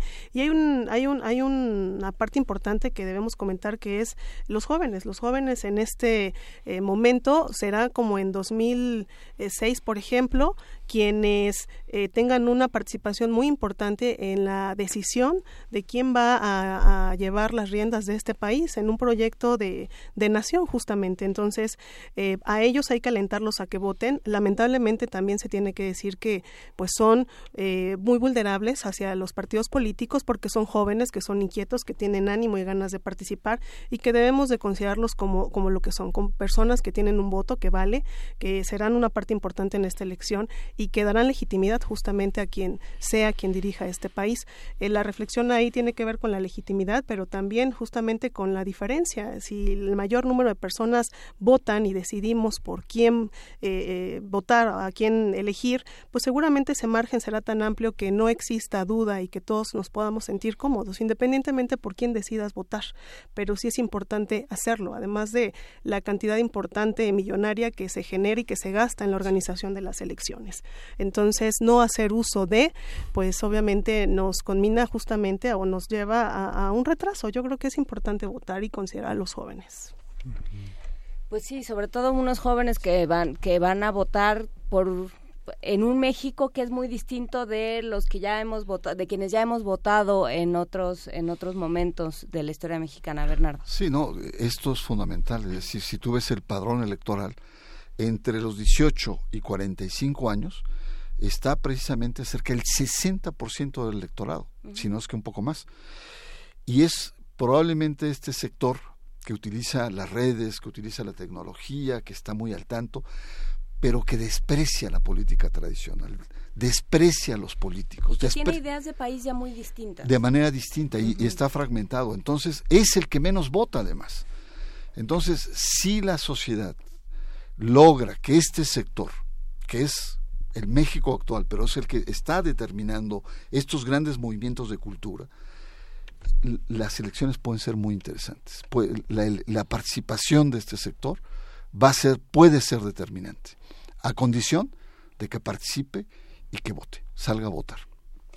Pues con eso nos quedamos. Les agradecemos muchísimo a ambos haberse quedado con nosotros, haber tenido esta conversación. Hablamos sobre el infierno electoral con prólogo de Lorenzo Meyer y la participación muy interesante. La participación de Santiago Nieto, por ejemplo, es escalofriante, sobre todo a la luz de todo lo que sucedió después. Las elecciones del nunca. Las elecciones del Bueno. nunca, dice, nunca había visto tantos horrores, entre otras cosas, dice. Este, muchísimas gracias, Karina Viquera, Bernardo Barranco, eh, por esta conversación. Nos quedamos con esto, la participación cohibe el fraude electoral. Y a cada quien Mira que para todos los que tenemos mucho dolor en nuestro ser por todo lo que está ocurriendo, un poquito de paracetamol del gabinete.